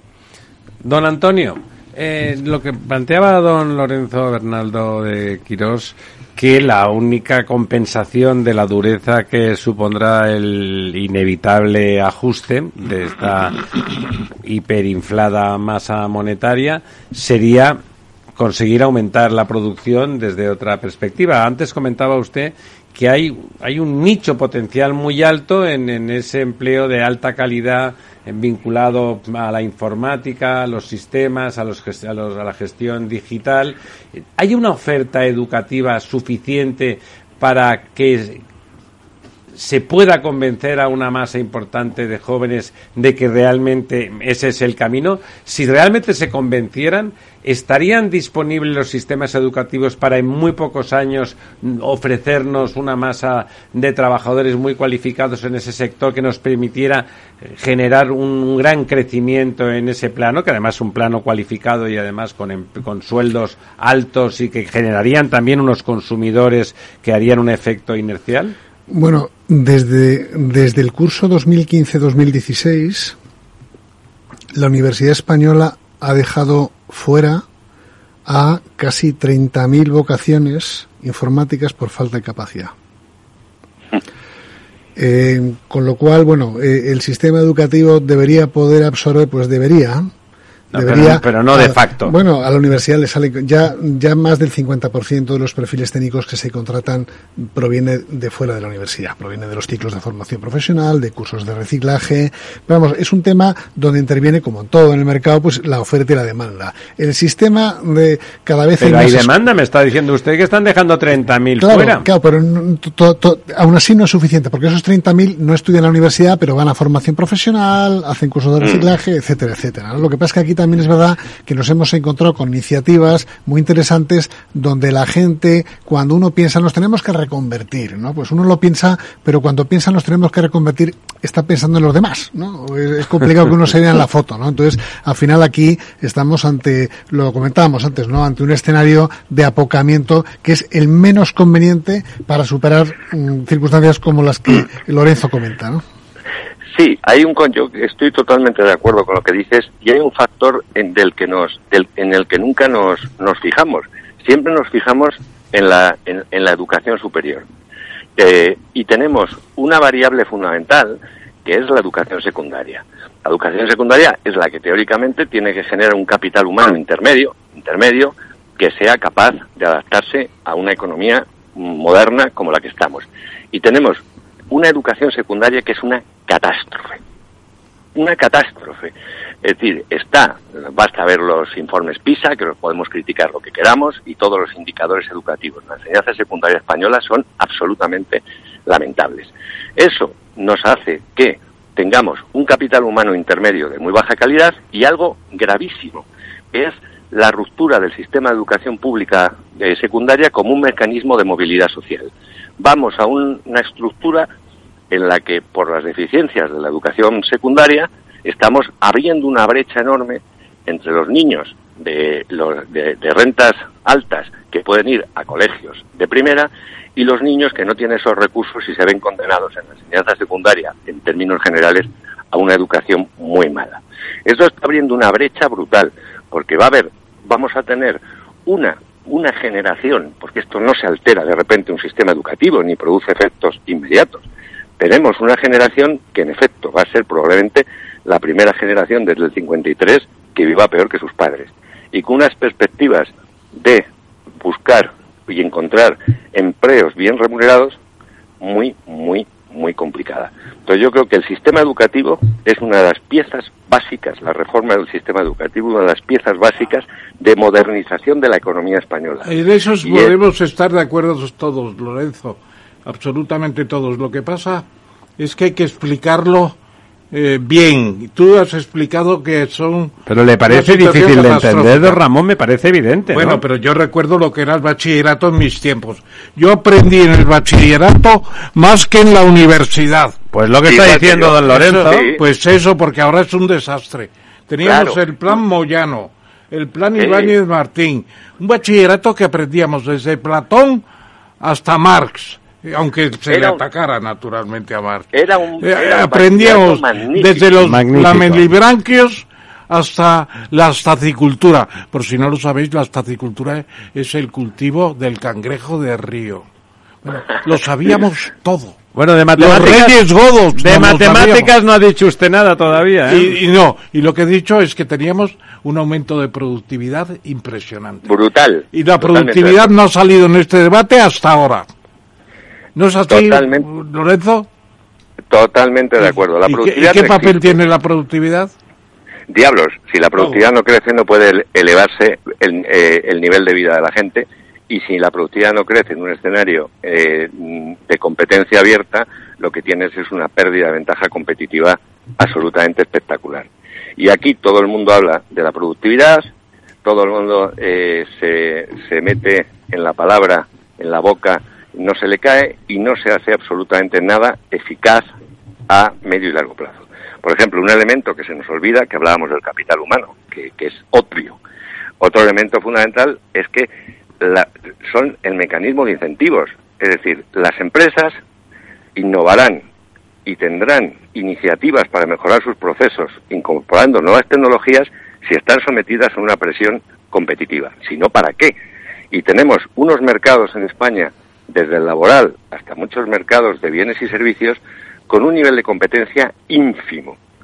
Entonces, eso no puede funcionar así. Es decir, no caben medidas específicas para aumentar la productividad de la economía, en mi opinión. Necesitas un marco general y un programa general, porque como tú has enseñado siempre, Ramón, y es correcto, y es así, en la economía eh, eh, todo se relaciona con todo. Entonces, las medidas parciales que pueden ser buenas en un sentido, si no van acompañadas de un enfoque en un plan general, se ven neutralizadas por las deficiencias del resto del sistema. Entonces aquí lo que necesitamos es un programa de estabilización macro y de reformas estructurales profundas. Y eso es una tarea que, va, que es muy complicada y que va a exigir un gobierno con una visión muy clara y con perdón, si me permitís la licencia, y con un par de cojones para afrontar. Y con mucho apoyo parlamentario, don Lorenzo, porque sin apoyo parlamentario la izquierda se lo va a comer con patatas en la calle. Totalmente de acuerdo. y luego, yo a un político, para que os cuento una anécdota que es divertida, me estoy enrollando. Eh, hace poco, y no voy a decir quién, hablaba con un político recién llegado al PP. Y entonces hablábamos de la situación económica y tal y cual, y estas historias. Entonces dije, mira, eh, esto se resume de una manera muy simple. Deja, no te voy a hablar de indicadores ni gaitas. Sí, en los seis, primeros, en seis primeros meses de tu gobierno no tienes las calles movilizadas contra lo que haces, es que en economía lo estarás haciendo muy mal.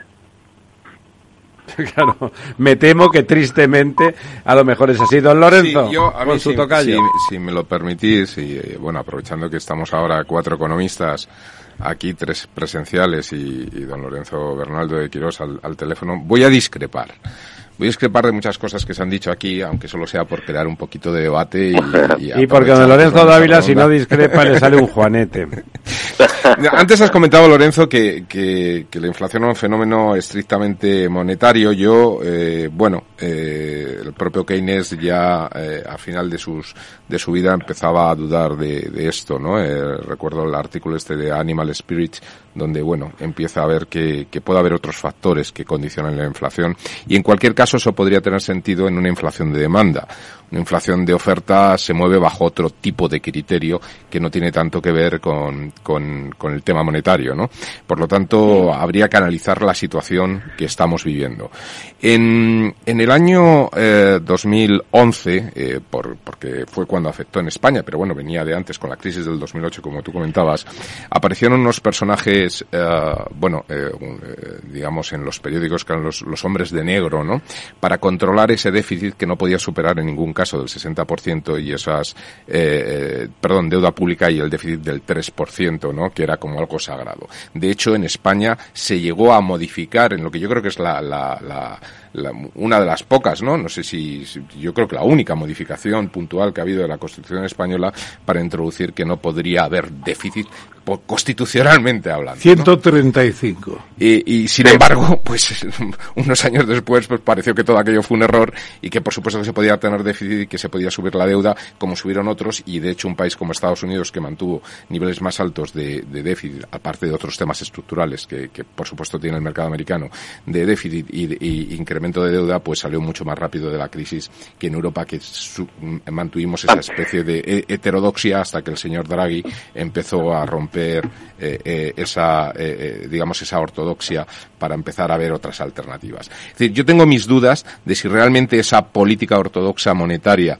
de subir tipos de interés y retirar estímulos en estos momentos con la que está cayendo pueda ser positiva o dentro de unos años podamos lamentarlo como hicimos con los hombres de negro. Déjame terminar un minutito ya por, repetir, porque hay otro tema que también me gustaría poner encima de la mesa, que es cuando habláis de la productividad. A mí yo, el tema este de la productividad, y, y sinceramente, bueno, ahora últimamente menos porque uno, uno intelectualmente pasa por, por etapas en su vida, pero hubo un momento en que me preocupaba mucho el tema de la productividad. Claro, en una economía de servicios, ¿cómo se mide la productividad de un camarero? Es decir, al final, eh, eh, existen una serie de factores de localización, de mercado, de tamaño de la empresa, que es una de las cosas Cierto. que nos está mencionando. Es decir, cuando una, eh, los restaurantes en, en, en, Alemania son restaurantes de 40 camareros, porque son restaurantes de 2.000 metros cuadrados, la productividad es más fácil, es decir, más fácil regular el número de trabajadores en función de la demanda más o menos media, estable, etcétera, del, del restaurante, y por lo tanto ajustar la productividad.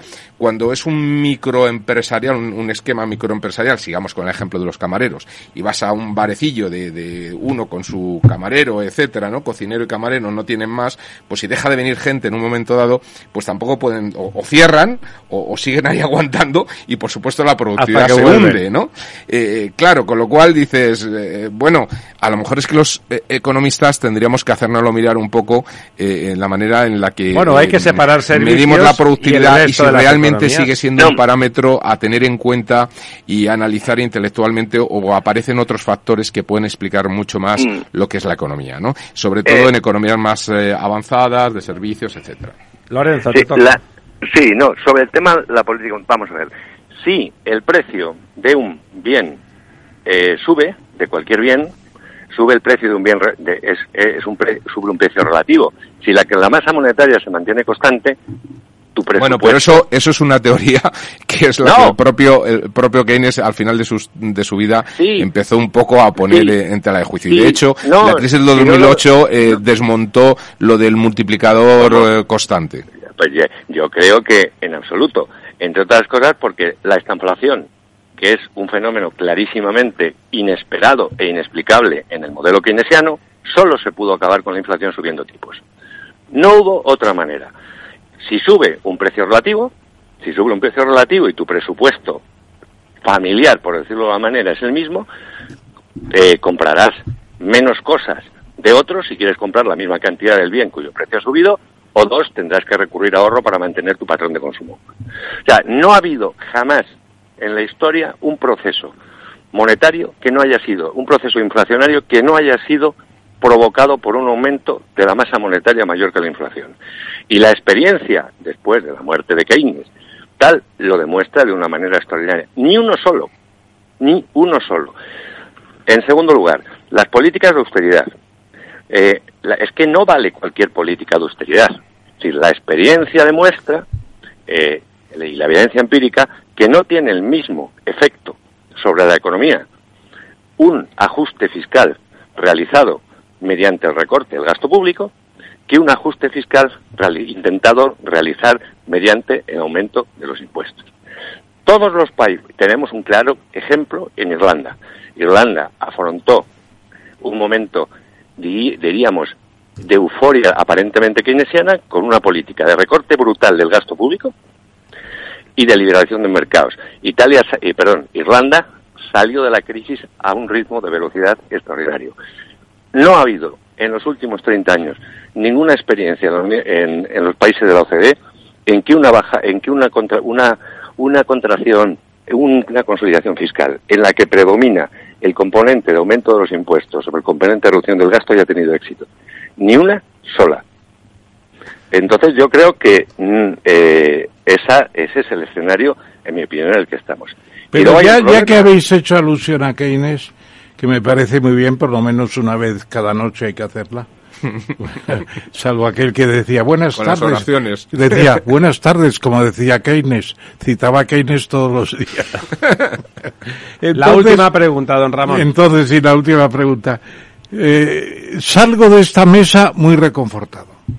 Y además, a diferencia de mi abuelo que decía, salió como el negro del sermón, con los pies fríos y la cabeza caliente. Ese chiste no se puede contar ahora por razones Es políticamente incorrecto, Pero sí. yo salgo muy renovado hoy, porque efectivamente Keynes no conoció la estanflación. Conoció la depresión. Es más fácil salir de una depresión que de una estanflación. A partir de ahí podemos hacer el análisis. Eh, Totalmente de acuerdo. Lorenzo, la última respuesta. Lorenzo No, que- Bernaldo. es- sí, estoy de acuerdo con, con lo que dice con lo que dice Ramón, Él, eh, completamente. Es decir, eh, y luego eh, Estados Unidos tiene una situación absolutamente y la ha tenido absolutamente diferente a lo que es la economía europea. Uno tiene una moneda que es reserva mundial, que es el dólar, con lo cual el exuberante privilegio del dólar le permite Claro. unas variables que nosotros no, y segundo es una economía infinitamente más flexible, con lo cual la capacidad teórica en el corto plazo de una política expansiva de, de, de reactivar la economía es mayor que en las economías rígidas y tan intervenidas como son las europeas. Entonces yo creo que ese escenario hay que tenerlo en cuenta. Y luego que hay una cosa que me parece básica, es decir, intentar curar a un borracho dándole más whisky me parece una mala idea. Y Pe- yo creo que hemos... Un pequeño paréntesis, pero es verdad que la resaca con un chupito de whisky se modera extraordinariamente.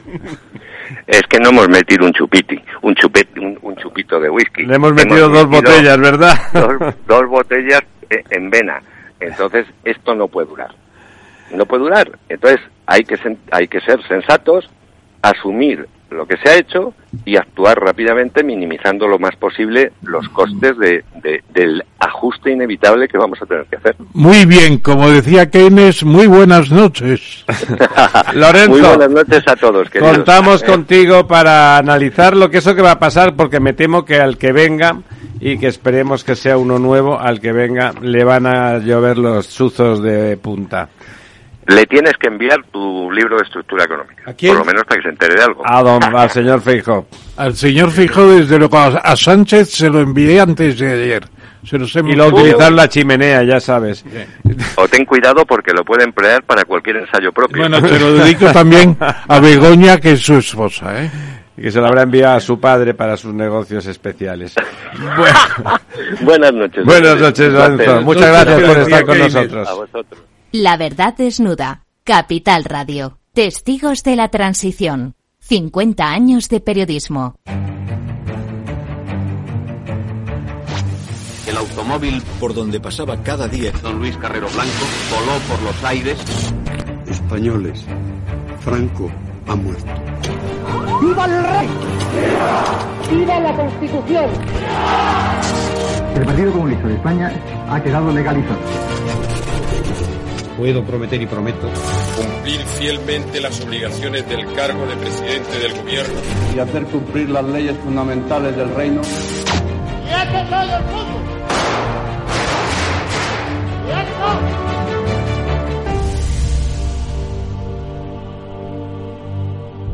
Todos los miércoles a medianoche en Capital Radio.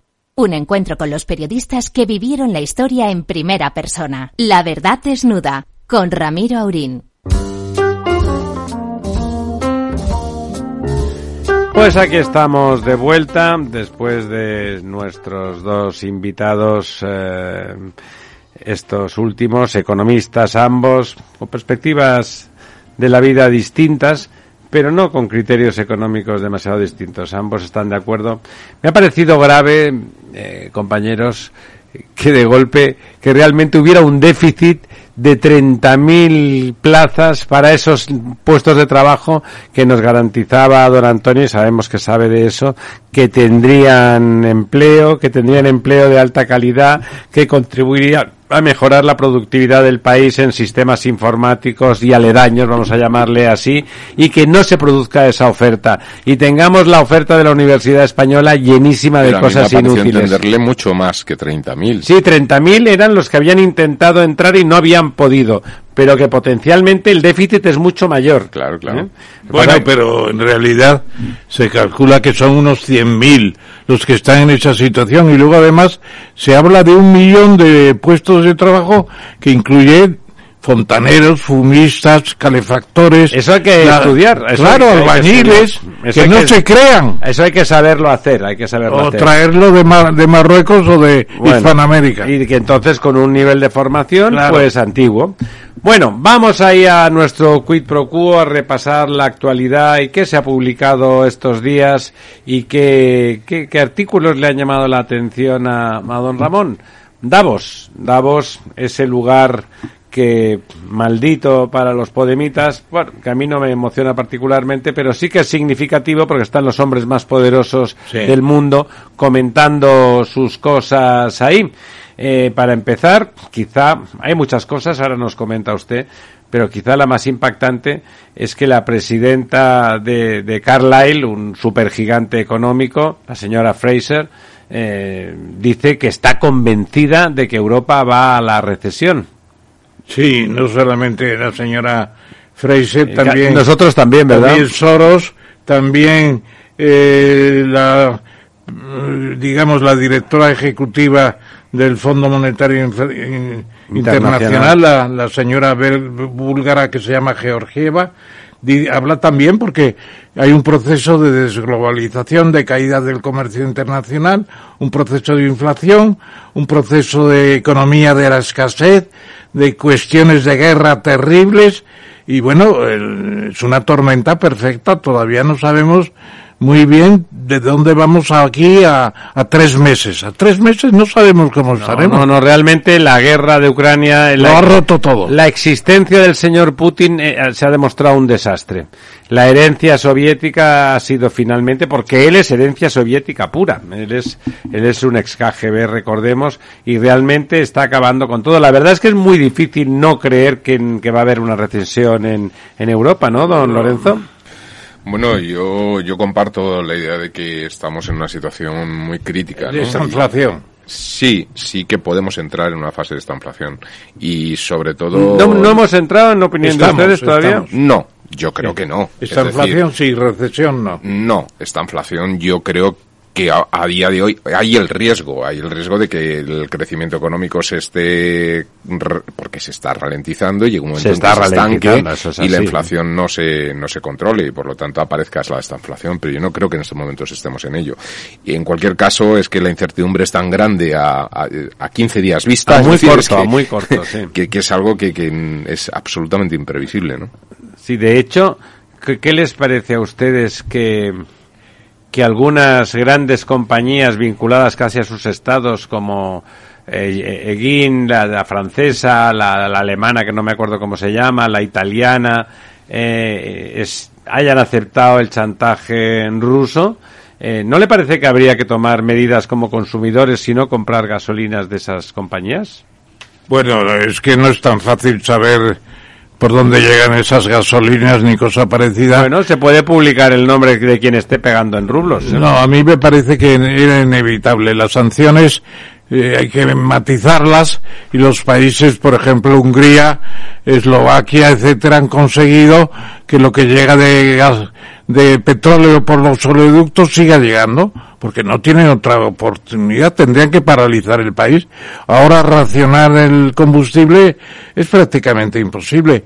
Yo creo, y luego fíjese el tema siguiente, lo que nos están costando las sanciones a Rusia, lo que nos está costando el- la ruptura de, de, de comercio con Rusia, pues, pues a España más de un punto de PIB nos va a costar.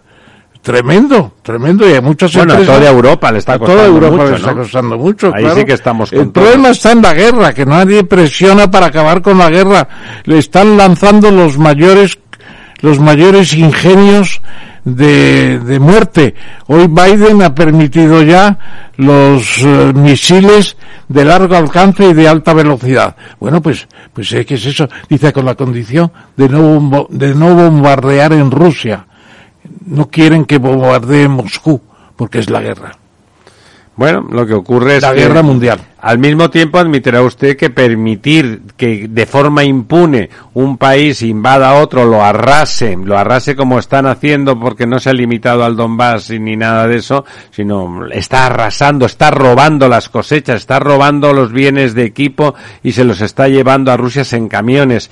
Realmente es También han minado, esa los pira- ucranianos han minado la salida de los puertos, concretamente ¿Qué quiere que hagan?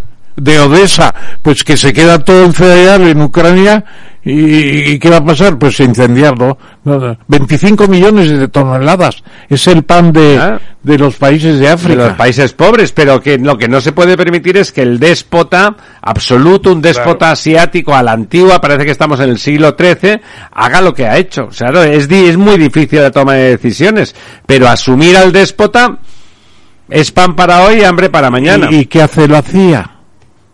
Pues no lo sé, pero espiar me imagino. Si quiere que La. CIA no podía haber provocado una sublevación contra Putin. Bueno, no lo sé, no debe ser tan fácil, ¿eh, don Ramón? no lo ha intentado. Bueno, la verdad es que es algo, lo hemos mencionado antes, ¿no? Muy preocupante. Yo casi confío más en que esa sublevación, más que sublevación, sea, Un sea algún elemento indirecto, no sé, ¿no? ¿no? Esta, este agravamiento de la enfermedad de Putin empieza a ser hasta sospechoso, ¿no? Es Sí, decir, hay agravamiento de la enfermedad. Bueno, eso es lo que están diciendo, ¿no? Que se empieza a ver situación de agravamiento, eh, aparece poco, o hay una obsesión. Eh, Yo creo que tiene miedo a que lo maten, ¿no? A, san- a sa- a hospitales, etcétera, y se rodea mucho de médicos. Parece ser que hay un elemento obsesivo convulsivo en él con. con Bueno, es un paranoico, claro. Y bueno, entiendo que también habrá un miedo a que lo maten, claro, porque sería. Hay un doctor lo- Morel como tenía Hitler en el caso de Putin. Hay Seguro, un médico, seguro que un hay. médico que le esté tratando. Fíjese que con lo paranoico que es, que lo es, no puede ser que lo trate cualquiera. Tiene que tener su propio médico de mucha confianza, ¿no? De muchísima confianza. Bueno, Yo lo me dicho. ocuparé a ver si lo traemos al programa. al, al doctor Morel de Putin, ¿verdad? Bueno, como ya resumiendo, la verdad es que las sanciones y la ruptura del comercio de toda la Unión Europea con Rusia con respecto a España, pues puede suponer la pérdida de casi un 1%. Dicen que en nuestro caso a lo mejor un poco menos, quizá el 0,7. O un poco más. El 1,1 hablan también y 0,7 eh, en otra ocasión. Ya el propio Banco de España reconoce que es muy difícil hacer un cálculo. ¿eh? Lo reconoce, Es que es complicado. pero sí dice que es muy grave el impacto y va a contribuir a ir laminando el rebote. El rebote lo van a laminar. Absentismo laboral, la- laboral. Hablábamos antes de la gente que no quiere trabajar, que dice que le estresa la idea de trabajar permanentemente, que no le parece una cosa seria y que, que se quieren quedar en casa, que quieren que les den lo suyo. La señora Colau está en esa línea, ¿no? De hecho, ella no trabaja, se dedica a destruir Barcelona. Eh, 100.000 millones, dicen. ¿Usted se lo cree? 100.000 millones es muchísimo dinero, ¿eh? Pues son siete puntos de PIB. Es que me parece una burrada. ¿Usted se lo cree, don Lorenzo? Pues yo, eh, la verdad es que después de todo el teletrabajo y lo que se ha vivido en la administración pública de, de- de absentismo total, Bueno, en la parece- administración pública, claro. me parece, me parece poco, si le soy sincero.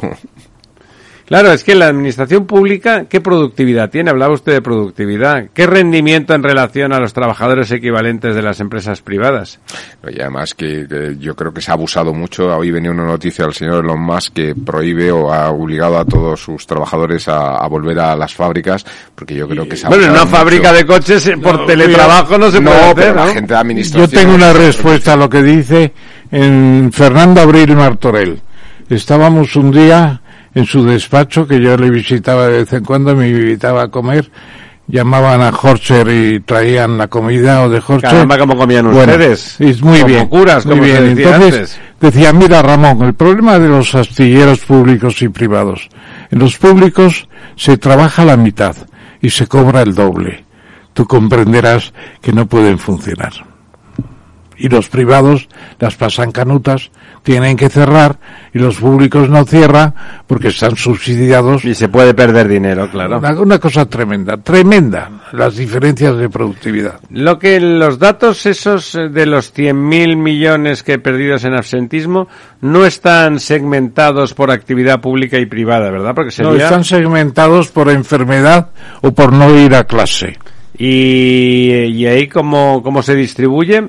Pues más o menos mitad y mitad, como siempre. Esas son las cuentas de la vieja, en este caso del viejo profesor. Me parece que después de la estructura económica, que haga usted pachas en, en un tema como este, me parece muy, muy, muy. Bueno, eh, dice, el aumento del absentismo injustificado es un mal dato, dice el director de Randstad Research. Pues bueno, no hacía falta mucho estudio para decir, para decir eso. Bueno, Madrid está contra la legalización del cannabis. Eh, es cierto que, que el cannabis en sí mismo no es tan grave, pero es verdad que no se puede frivolizar porque es la puerta de entrada a otras drogas y desde luego no estimula la productividad, como decía, si hablábamos de productividad antes, la verdad es que relaja muchísimo. No, no le aseguro que no fomenta la violencia, pero lo que sí es que relaja la productividad. ¿A usted le parece bien que se prohíba que en Madrid no estén por la legalización del cannabis? Bueno, yo creo que los estupefacientes eh, y el cannabis para mí es un estupefaciente, pues está Es el más suave de, de- es el más suave, ellos, pero es, verdad, es ¿no? la puerta de entrada a otras drogas y la verdad es que en ese sentido eh, me parece que, que hay que controlarlo. Yo que tengo hijos o hijas en edad ya de, de peligro en este sentido por normalmente esa, esas edades de la, del, bueno, del, los jóvenes en los que empiezan a conocer el alcohol y a conocer otros estupefacientes, pues eh, por mi experiencia eh, de gente que conocí cuando era joven, el cannabis era la puerta de entrada a drogas mucho más fuertes y a mí eh, como padre me preocupa. A mí me convenció mucho no sé si se acuerdan de aquel amigo Escotado. Escotado, claro, yo lo leí. Escotado tenía libros fantásticos sobre estos temas. Pero era un científico y era un Sí. hombre intelectual. A entonces- mí no me convence tanto ahora.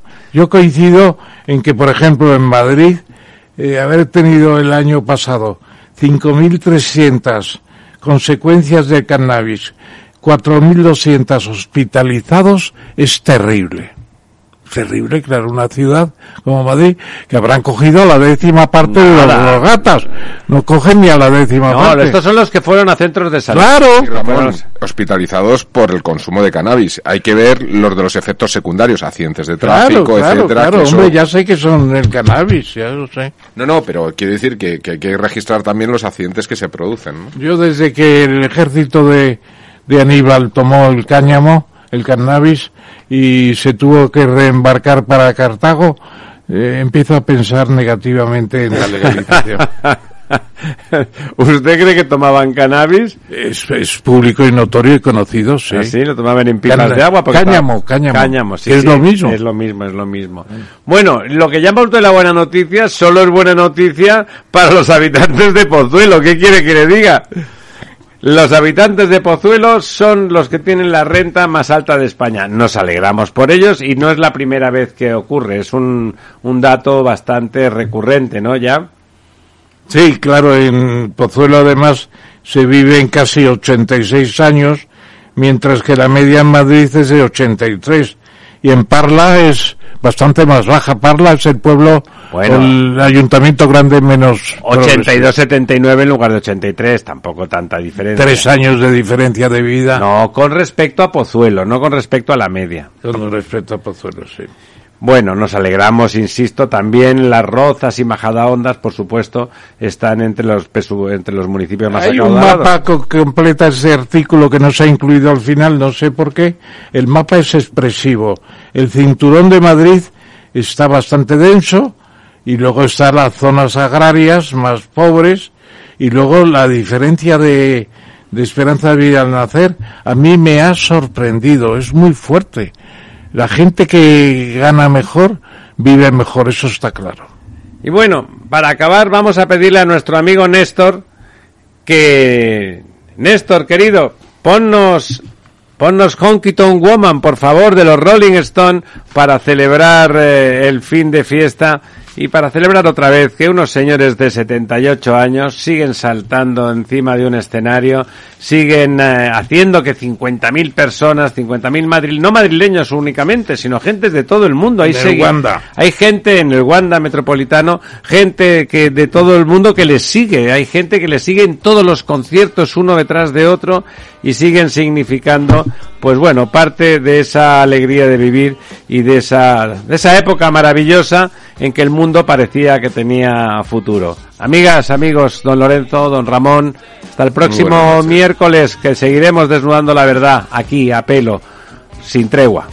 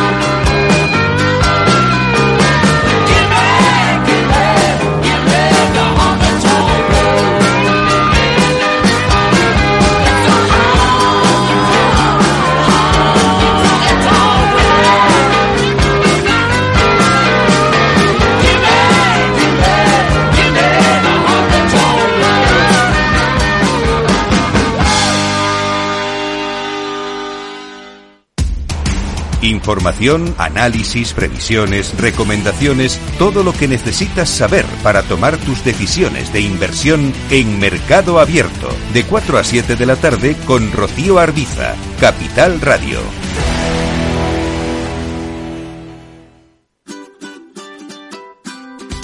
Mesa y Descanso es el programa donde Mar Romero te acerca cada fin de semana los mejores productos, te invita a disfrutar de los buenos vinos de cada denominación de origen y a conocer restaurantes y lugares de ocio con un encanto especial. Mesa y Descanso, los domingos a las 13 horas, aquí en Capital Radio.